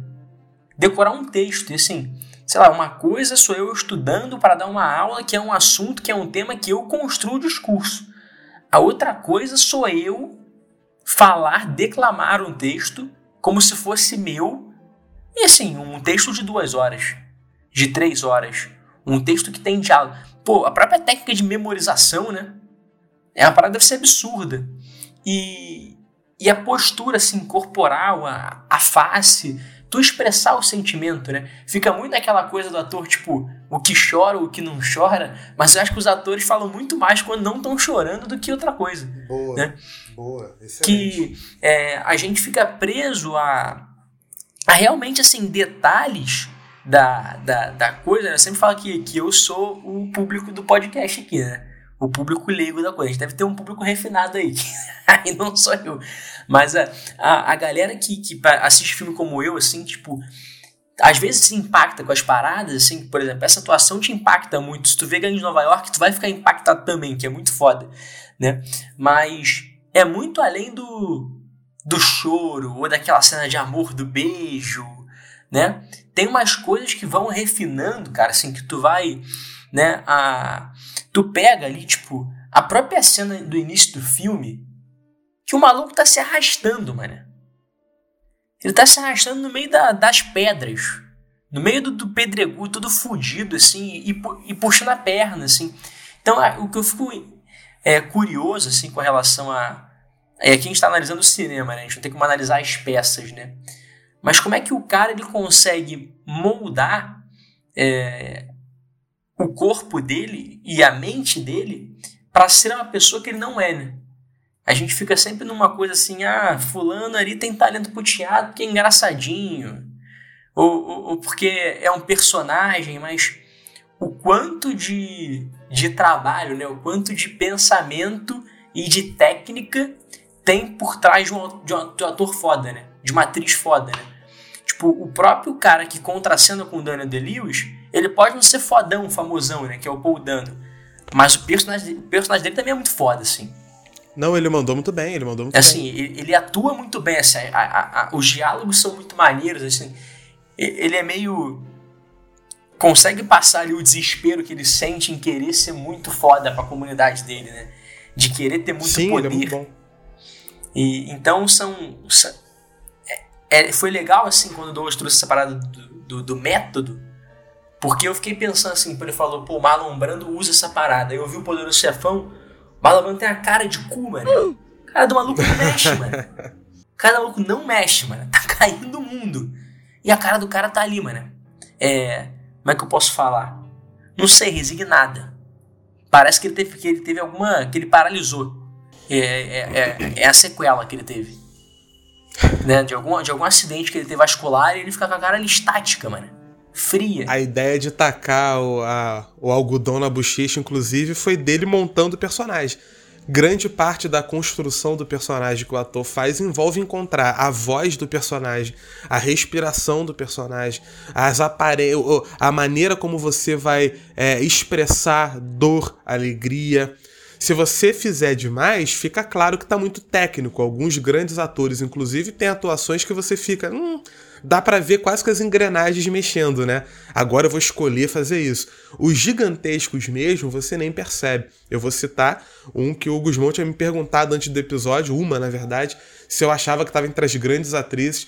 E eu falei que é uma das grandes atrizes do mundo e vai ser uma, uma das grandes da história, depois, né, de, de, de fazer ainda mais filmes e trabalhos, que é a Viola Davis. Legado, né? Primeiro grande trabalho da Viola Davis, que é o Dúvida, filme de 2008, que ela foi indicada ao Oscar de melhor atriz coadjuvante por uma cena. A cena tá no YouTube, ela aparece uma cena no filme inteiro. É uma cena de 8 minutos, ela e a Meryl Streep. E ela era uma ninguém que ninguém conhecia. E a cena é a Meryl Streep interpretando uma freira que estava desconfiada que o padre, interpretado pelo gigantesco Philip Seymour Hoffman, que né, hoje já não tá mais entre nós, ela estava desconfiada que o padre estava abusando do moleque, que era filho da Viola Davis. Então ela chama a Viola Davis para conversar e as duas meio que passeiam na rua entre o colégio barra igreja o colégio era católico. E o trabalho da Viola Davis é uma cena de oito minutos das duas caminhando e da câmera filmando e a Meryl Streep tentando sugerir que o padre talvez estivesse abusando do filho dela e ela tentando fingir que não estava entendendo, até que ela meio que explode e deixa claro, cara, que mesmo que esteja acontecendo, é a única pessoa no mundo que é boa pro meu filho. Ela é uma mulher negra, um moleque negro, ninguém tratava ele bem, o moleque provavelmente era homossexual, pelo que ela fala no diálogo, e por isso ele já tinha sido agredido na escola pública, e ela tá desesperada com a freira, por favor, não tira ele do colégio. É, se tiver acontecendo isso, é, é, o meu filho não tá triste, tá feliz, então talvez seja da natureza dele. E aí a Meryl Streep faz uma cara de repulsa, e você vê que a Viola Davis tá falando aquilo sem querer falar, ela só tá desesperada, tentando encontrar uma razão pro filho dela continuar no colégio. E você tá assistindo a cena, você vai indo junto com ela, você se emociona com ela. A tua atenção tá nela, não tá no personagem da Meryl Streep, tá nela. Você sente as emoções que ela tá sentindo. E aí você não entende por quê. Depois você reassiste a cena olhando para o que ela tá fazendo. E você entende. A maneira como ela escolhe as expressões fisionômicas dela. A maneira como ela escolhe a, a respiração, a ponto do tom de voz dela ir mudando. Você vê como ela tá ficando desesperada, ela começa a falar mais rápido. E quando ela finalmente chora, e é um choro espetacular de até sair catarro do nariz, quando ela chora, o, o negócio não tá no choro, o negócio tá no que ela construiu contigo até o momento em que ela quebrou é, é, emocionalmente. E isso é respiração. Assistam o Histórias Cruzadas, o The Help, que não é um filme bom.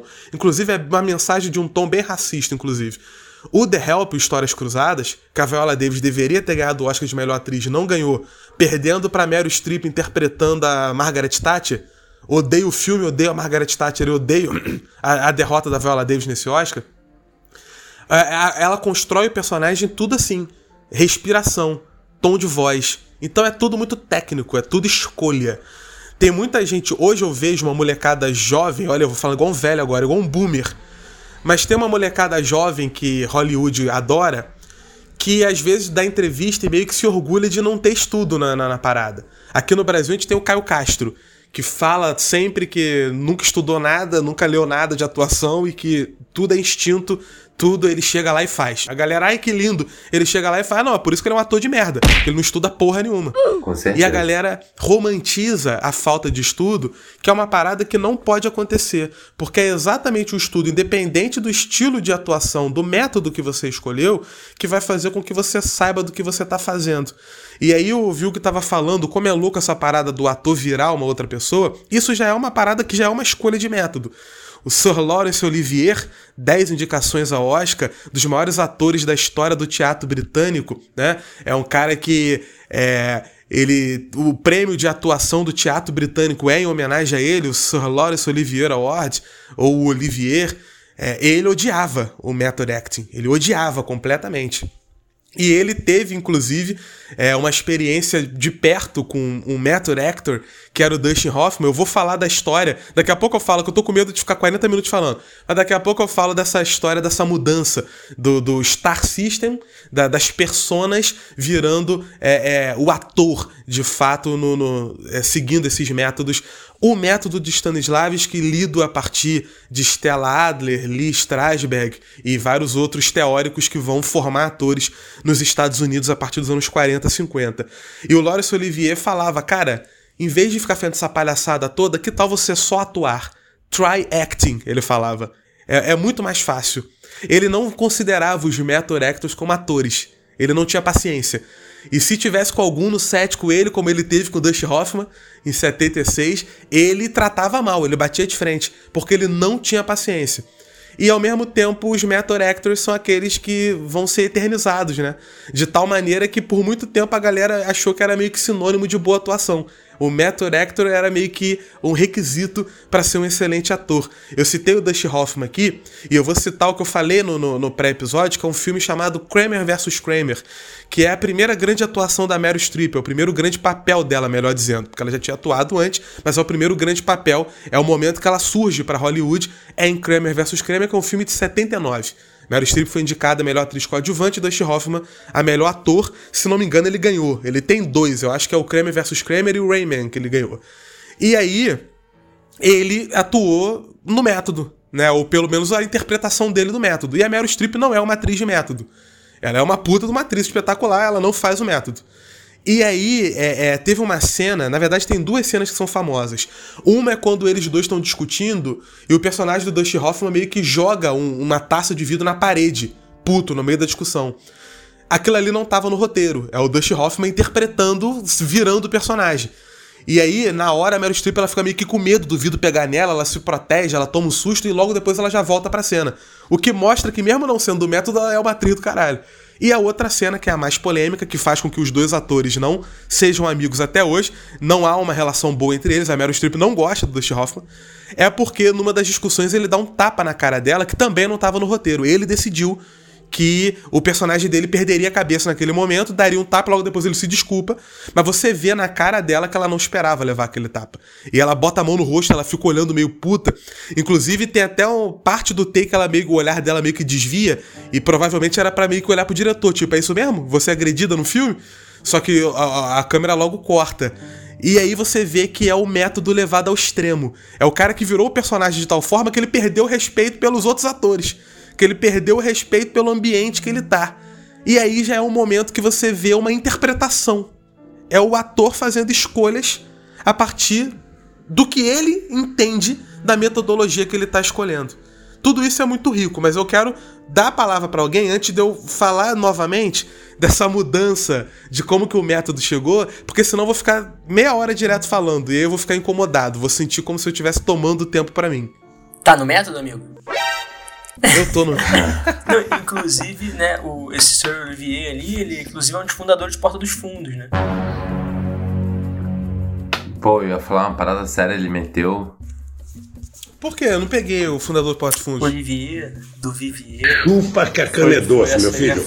Nossa, que ruim! Nossa. É, Caralho, que. Eu dei a horroroso. forçadinha, dobrei o joelho na área. Nossa senhora. Não, e eu ia, eu ia falar isso porque eu já, é, não isso que o Vilgo falou, mas eu ia falar uma parada séria, eu vou falar agora, finge que o Vilgo não falou nada e tal. É, porque hum, eu já fiz teatro, né, cara? E você reflete, Eu tava você querendo que tem chegasse nesse exercícios. Ué, eu já fiz aulas de teatro, qual o problema? Nada, amigo, que isso, pô, por favor, continue.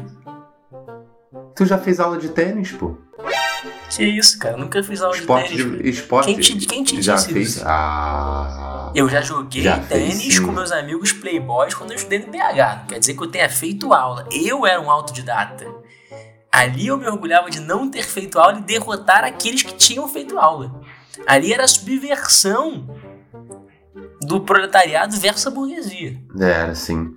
É, o, o, o lance é que você tem exercícios muito em torno dessa. dessa da, da, da pra você ficar desinibido, pra você ter menos. É, para você desenvolver o que, no que você é bom e tal, cada um de uma maneira e definir um caminho, um tipo de personalidade e tal, mas muito pouca reflexão sobre o personagem em si, né?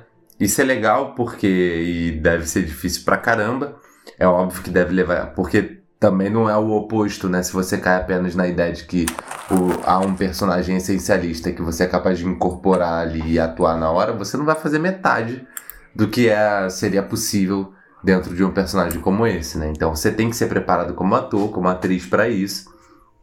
Mas o método, sem dúvida alguma, traz uma, uma, um contexto realístico, digamos assim, traz um contexto que, que funciona por si só. A gente não tem ideia do, do quão difícil é até você ter que gravar um vídeo de um minuto para alguma parada no Instagram e ter certa intencionalidade. E aí você consegue pelo menos ter uma ideia do quão, do quão necessário é a, um preparo e um bom método para você conseguir interpretar de maneira minimamente adequada. Isso é muito maneiro, isso é muito legal. É, perfeito. E, e, é, é aquilo, né? A gente ainda tem. O Daniel DeLuise ele se destaca porque ele é um desses atores que consegue meio que romper uma parada que parecia irrompível em Hollywood. Que é o ator ele ser algo maior do que o personagem. O Daniel DeLuise é extremamente respeitado, extremamente admirado. É quase que consenso que ele é o melhor ator vivo. E ao mesmo tempo, ele não tem um estereótipo que você coloca ele. A gente vai ter. Eu, eu tô até fazendo ainda, revendo filmes dos anos 20, 30, 40, tô passando ali pela história de cinema para poder ver alguns filmes que eu nunca tinha visto e rever outros que eu já tinha visto agora com outro olhar. E é impressionante como a atuação, a partir do momento que os talks chegam, o cinema falado, ela é aquela atuação bem teatral, bem performática, onde o Sim. ator tá acima do personagem. Caricata, né? Caricato pra caramba. É o Humphrey Bogart, né? É a, a, eu não ia, eu vou falar nem a Bette Davis, que a Bette Davis era maravilhosa, era espetacular. É a Greta Garbo. A Greta Garbo, ela fez uma vez uma personagem de uma mulher fria.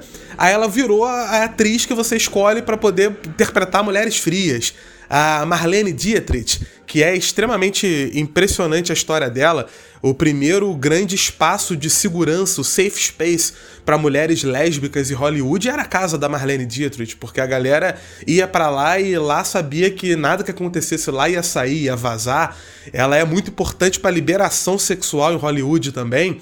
E ela é, se destacou exatamente interpretando essas mulheres que eram muito fortes, que não tinham medo de mostrar o corpo e que eram independentes e que enganavam o homem, que ia de um lado para o outro. Infelizmente, eu nunca gostei muito de nenhum filme que a Marlene Dietrich fez, apesar de gostar muito dela. Não tem nenhum filme dela que eu, que eu acho espetacular. Mas é, é icônica. O Gary Cooper, que é outro que eu não sou muito fã, porque é, é bem Estados Unidos mesmo. Pô, o Gary Cooper, quando ele fez o Galante Mr. Deeds em 36, que é um filme do Frank Capra, que eu sou fã, esse é o filme dele que eu menos gosto, a galera queria votar nele para presidente. Porque é, confundindo ali ator com personagem. E isso vai continuar. A Marilyn Monroe era uma atriz muito dedicada. Ela estudava, é, ela estudou com Lee Strasberg. É, inclusive, num método de estudo bastante questionável o método que envolvia o uso de daquilo que o Strasberg chamava de memória afetiva, que os russos diziam que era uma interpretação é, é, equivocada do que o Stanislavski pedia. O Stanislavski falava de criar memórias psíquicas e tal, e, e, e foi traduzido para os Estados Unidos como pega coisa da tua vida para poder trazer para o personagem. E aí a Marilyn Monroe, inclusive, ela é, é teve alguns problemas relacionados a isso, do ponto de vista até de depressão. Claro que haviam outros problemas na vida dela que não apenas esses, mas o, o, os métodos que eram usados para mulheres, principalmente novas e bonitas, eram extremamente machistas, eram muito mais é, incisivos do que em relação aos homens, mas era um momento de criação de estrelas. E o Marlon Brando, quando ele é, estrela um, um bonde chamado Desejo, ele meio que muda com esse paradigma. Ele não vai ganhar o Oscar por essa atuação, apesar de ser indicado e ser um dos favoritos à época. É, é, quem vai ganhar o Oscar vai ser a. Caraca, a Vivian Lee, que, fez, que faz a, é uma puta de uma atriz também, que fez e o vento levou e tá lá no Bonde Chamado Desejo atuando com ele. Ela ganha o segundo Oscar dela, se não me engano. É, mas ele meio que muda o paradigma. Porque ele ainda era uma estrela, ele ainda era cultuado, mas ele era aquele cara que vai trazer o método de Stanislavski a público. E ele vai trazer essa ideia do ator que deixa de ser caricato, que deixa de ser é, é, teatral no pior sentido do termo, e, e se torna um pouco mais real palpável. É um personagem que você olha e fala, poderia estar tá acontecendo na minha vida. E ele vai meio que capitaneando uma mudança gradativa dentro de Hollywood. Normalmente a galera atribui a ele. Ele não é o único, tem vários outros atores que também vão usar o método e que também vão contribuir para isso. Até anteriores a ele, como Paul Muni, como Ronald Coleman, como Montgomery Clift. Mas ele vai ser muito mais famoso do que todos esses caras juntos. Então ele era uma estrela que bota no centro um método de atuação que a galera não conhecia. E aí o Actors Studio, do Elia Kazan, da Stella Adler, começa a pipocar de gente querendo ser o novo Marlon Brando. E para ser o novo Marlon Brando, tinha que estudar o método de Stanislavski. É aí que você vai ver a galera que surge nos anos 70. Robert De Niro, Dustin Hoffman, Al Pacino. Essa galera toda aprende a partir do Marlon Brando popularizando o método. Jack Nicholson não é um ator de método, só que ele estudou e ele decidiu que não era para ele. Ele era muito fã do Marlon Brando também, ele também decidiu virar ator seguindo os passos de Marlon Brando. Só que aí quando ele começou a estudar o método, ele falou: "Cara, não vai rolar para mim não, meu método vai ser outro". Só que ele entendia muito, ele gostava muito, ele lia muito sobre. E aí essa mudança faz com que o próprio estilo de atuação ele pareça distinto. E pro bem e pro mal. Tem alguns que você não consegue ouvir o que a pessoa tá falando na tela. É, o Casey Affleck é um grande ator, mas todo filme ele acha que ele tem que falar para dentro, não até dar um soco na boca dele. É, o Joaquin Phoenix, que eu adoro, que eu sou fã, que eu falei que era o melhor ator da geração dele. Tem um filme dele que é o A Vila, do M. Night Shyamalan, que eu odeio a atuação dele no filme porque ele acha que uma pessoa introspectiva é alguém que fala sussurrando. Ainda bem que tiver com legenda, que senão eu agredia fisicamente ele, eu parava de ver o filme no meio. E no meio disso tudo, tem um cara que fica conhecido pela excelência. É nesse momento que Daniel Day-Lewis entra. Não existe um, um, um, tipo que é escolhido pro Daniel Day-Lewis. Porque ele é um cara que ele vai fazer um filme no ano e ele vai voltar três anos depois. Sangue Negro ele faz em, em 2007. Ele tinha feito um filme pequeno, Balada de Jack and Rose, que é um filme que não vai ter nem muita atração, não é nem tão bom, dois anos antes. E ele vai voltar dois anos depois em Nine e depois ele volta três anos depois em Lincoln. E depois de Lincoln ele vai demorar mais cinco anos para poder atuar no outro papel. Porque ele acredita que todo papel que ele escolhe ele tem que fazer um estudo meticuloso. E isso é desde o início da carreira. Se tu pegar os primeiros filmes dele, os primeiros que ele se destaca, 85 é o ano que é o breakthrough dele, né? Que ele faz dois papéis completamente diferentes. É, é, o Minha Adorável Lavanderia, ele faz um jovem punk que se apaixona pelo amigo e no outro filme, que é o Insustentável Leveza do C, se não me engano, ele faz um snob da alta classe britânica. Não parece que é a mesma pessoa. Você olha e fala: caralho, o cara é foda. Bizarro. É, é bizarro, é bizarro. O, o, meu pé esquerdo é o mais óbvio porque ele tá ali numa performance física. Só que, cara, eu, eu não vou lembrar o nome do filme agora. Putz grila. Tem um filme que é Em Nome do Pai. Eu lembrei sim que ele faz. É, eu falei, eu não vou lembrar, mas eu lembrei. O Em Nome do Pai, ele faz um, um, um, cara torturado pelos agentes britânicos por ser suspeito de ligação com, com, a, com a IRA, né? O grupo terrorista irlandês. E é uma atuação do caralho, é uma atuação espetacular. E, e ele fica preso. Então, na preparação pro papel, ele estudou é, é, presidiários, ele foi em prisões para conversar com a galera. Ele tentou entrar em contato com ex-membros do grupo terrorista para poder saber como é que era lá dentro a parada. Tudo e isso pra. preso, de fato, é. do filme. Se fosse pelo que a galera acha que é o método, ele deveria ser preso e virar terrorista para poder entender o personagem. Não é assim que funciona. É, o lutador, o The Se Boxer... fosse assim no V de Vingança, né? O parlamento inglês Porra, tá exato, cara.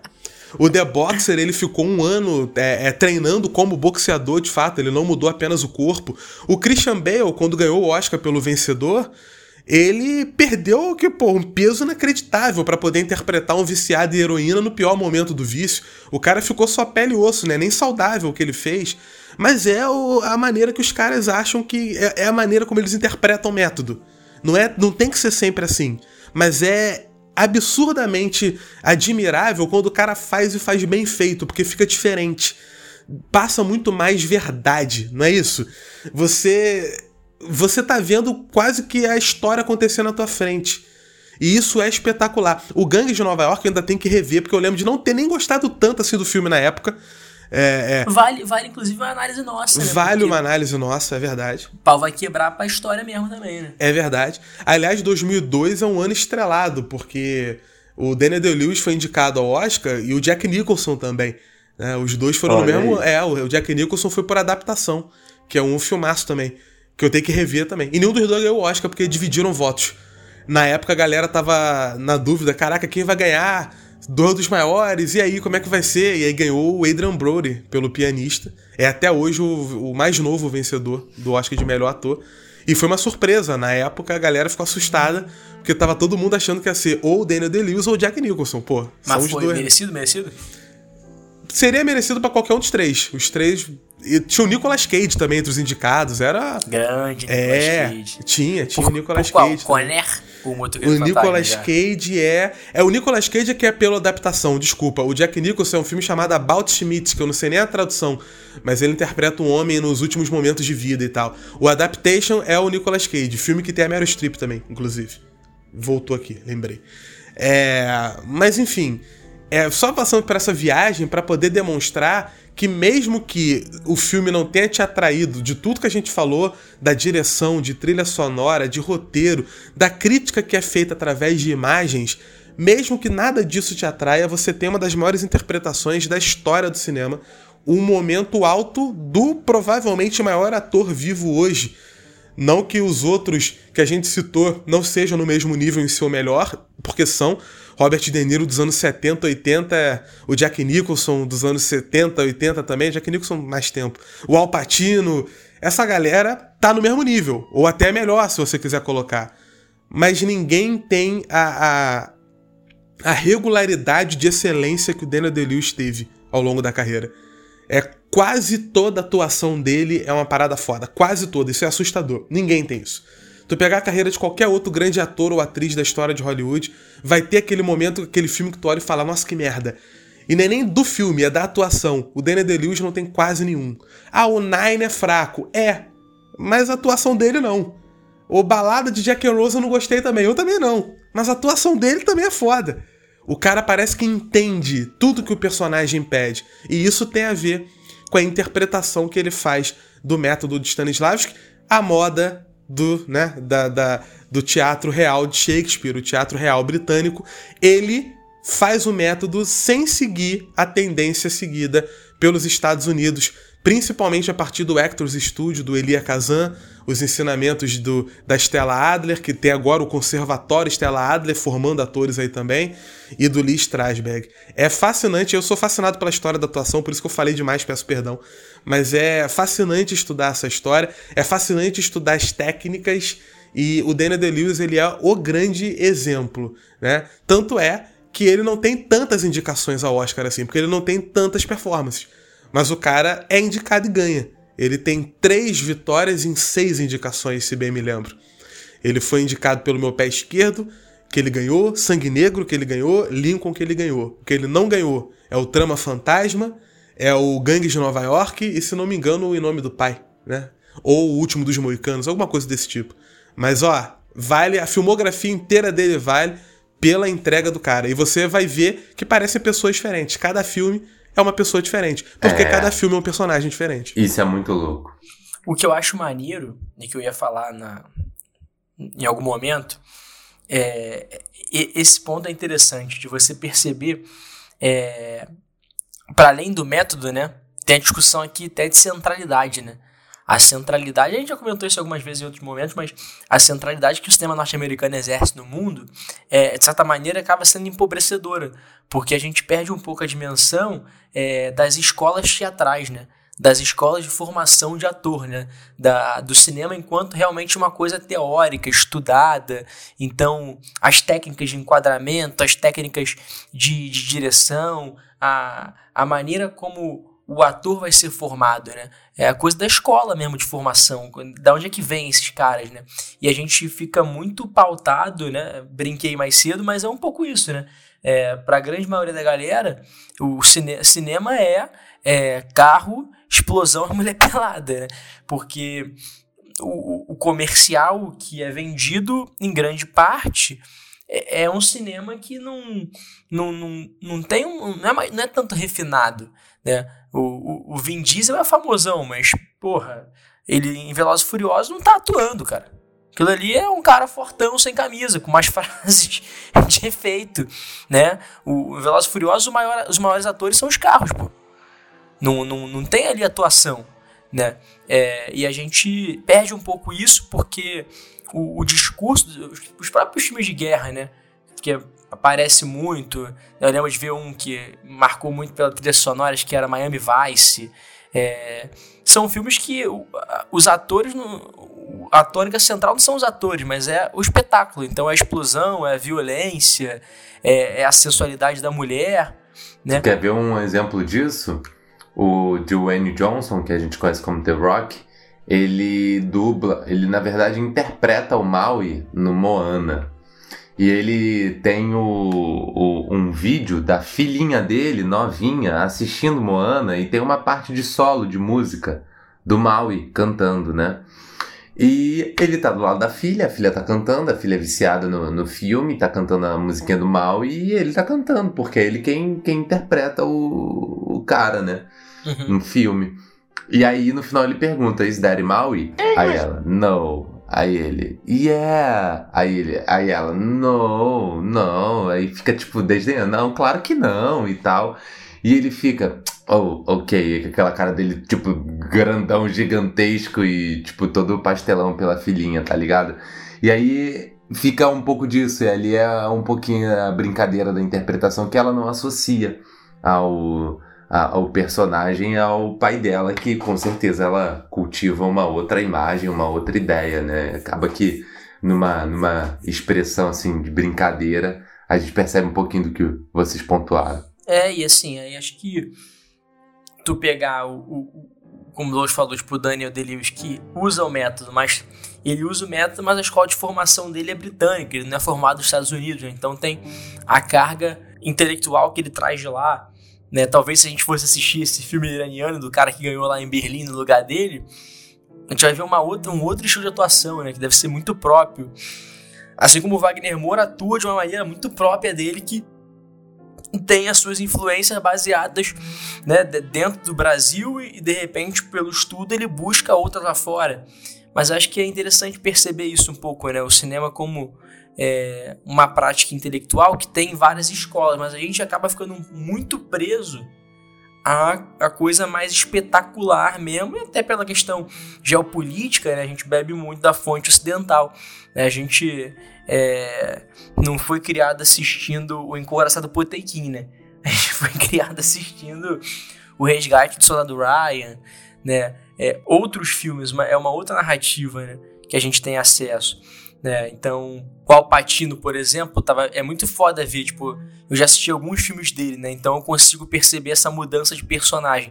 Pô, aqui a gente analisou o, o Scarface, né? Mas eu assisti o Alpatino Scarface em Poderoso Chefão, que apesar de serem filmes que falam ali sobre gangue, sobre violência e tal, são muito diferentes dos personagens, né? É, e, pô, eu assisti ele agora num, num, num dia de cão, né? Que é outra parada. Então, assim, ele, ele tá de uma outra forma, assim, fiquei até bem, bem surpreso, assim, ele consegue passar toda a, a perturbação que sofre o, personagem, completamente perturbado, atordoado, no meio de um roubo a banco. E, e tu consegue perceber isso nele. Então, é, essas escolas e influências, né, desmistificando um pouco o que, que é atuação, né, não é uma coisa, tipo, divina, né, é uma coisa trabalhada, pensada os caras tão fodas conseguem fazer parecer que é algo natural, né? Mas tá muito longe disso, né? Tá muito longe de ser natural. Então é, acho que é, é para além do, do que o filme traz pra gente de discussão, né? Acho que pensar a atuação é muito foda. Vamos dar nota, então? Porra, nota, caralho. Você até esquecido que a gente fazia isso. É, vamos dar notinha. pra atuação, 10 mil. E pro filme? A gente vai inaugurar isso agora de dar nota pra atuação? Não, não, é demais. eu vou de. Eu vou de nota 9. Nota 9. Show. Eu vou de. É. Porque é isso, né? Eu, eu já estou ficando nervoso, hein? Pelo. Pelo. Embolou. Ih, Não, é porque pelo. Haja coração. Pelo filme. Eu vou dar, eu vou dar 10, cara. Eu vou dar 10. Vou dar, vou dar olha aí 10. que empolgado. Por quê? Não, porque. é, o que não me faria dar 10 seria o ritmo do filme. Ritmo. É ritmo de festa. Mas o ritmo do filme ele foge, porra, de, estaria sendo um contrassenso da década do ritmo. pô. Né? Porque o ritmo ele foge do que é tradicional, né? Então, eu vou dar 10, vou dar 10 pela, pelo conjunto da obra. Boa. Douglas já achou o filme maravilhoso, por isso vai dar 6. Cara, eu acho que o filme tem uma duração maior do que deveria ter. Eu não acho que nenhum filme precisa. Isso aí é uma, é uma questão de, de princípio meu. Nenhum filme precisa ter mais de duas horas. Se você não consegue contar a sua história em menos de duas horas, porra, deixa pra depois, pelo amor de Deus. Duas horas e 40 minutos é foda. Eu acho que a duração ela é muito maior do que deveria ser. Apesar de que o ritmo é justificado pelo que quer se apresentar, mesmo que no meio do filme a gente tenha é, um ou outro momento em que talvez algumas cenas pudessem ser um pouco mais enxugadas. Mas a atuação é histórica, a trilha é perfeita, a mensagem do filme é muito sutilmente passada e é um dos grandes clássicos contemporâneos do cinema.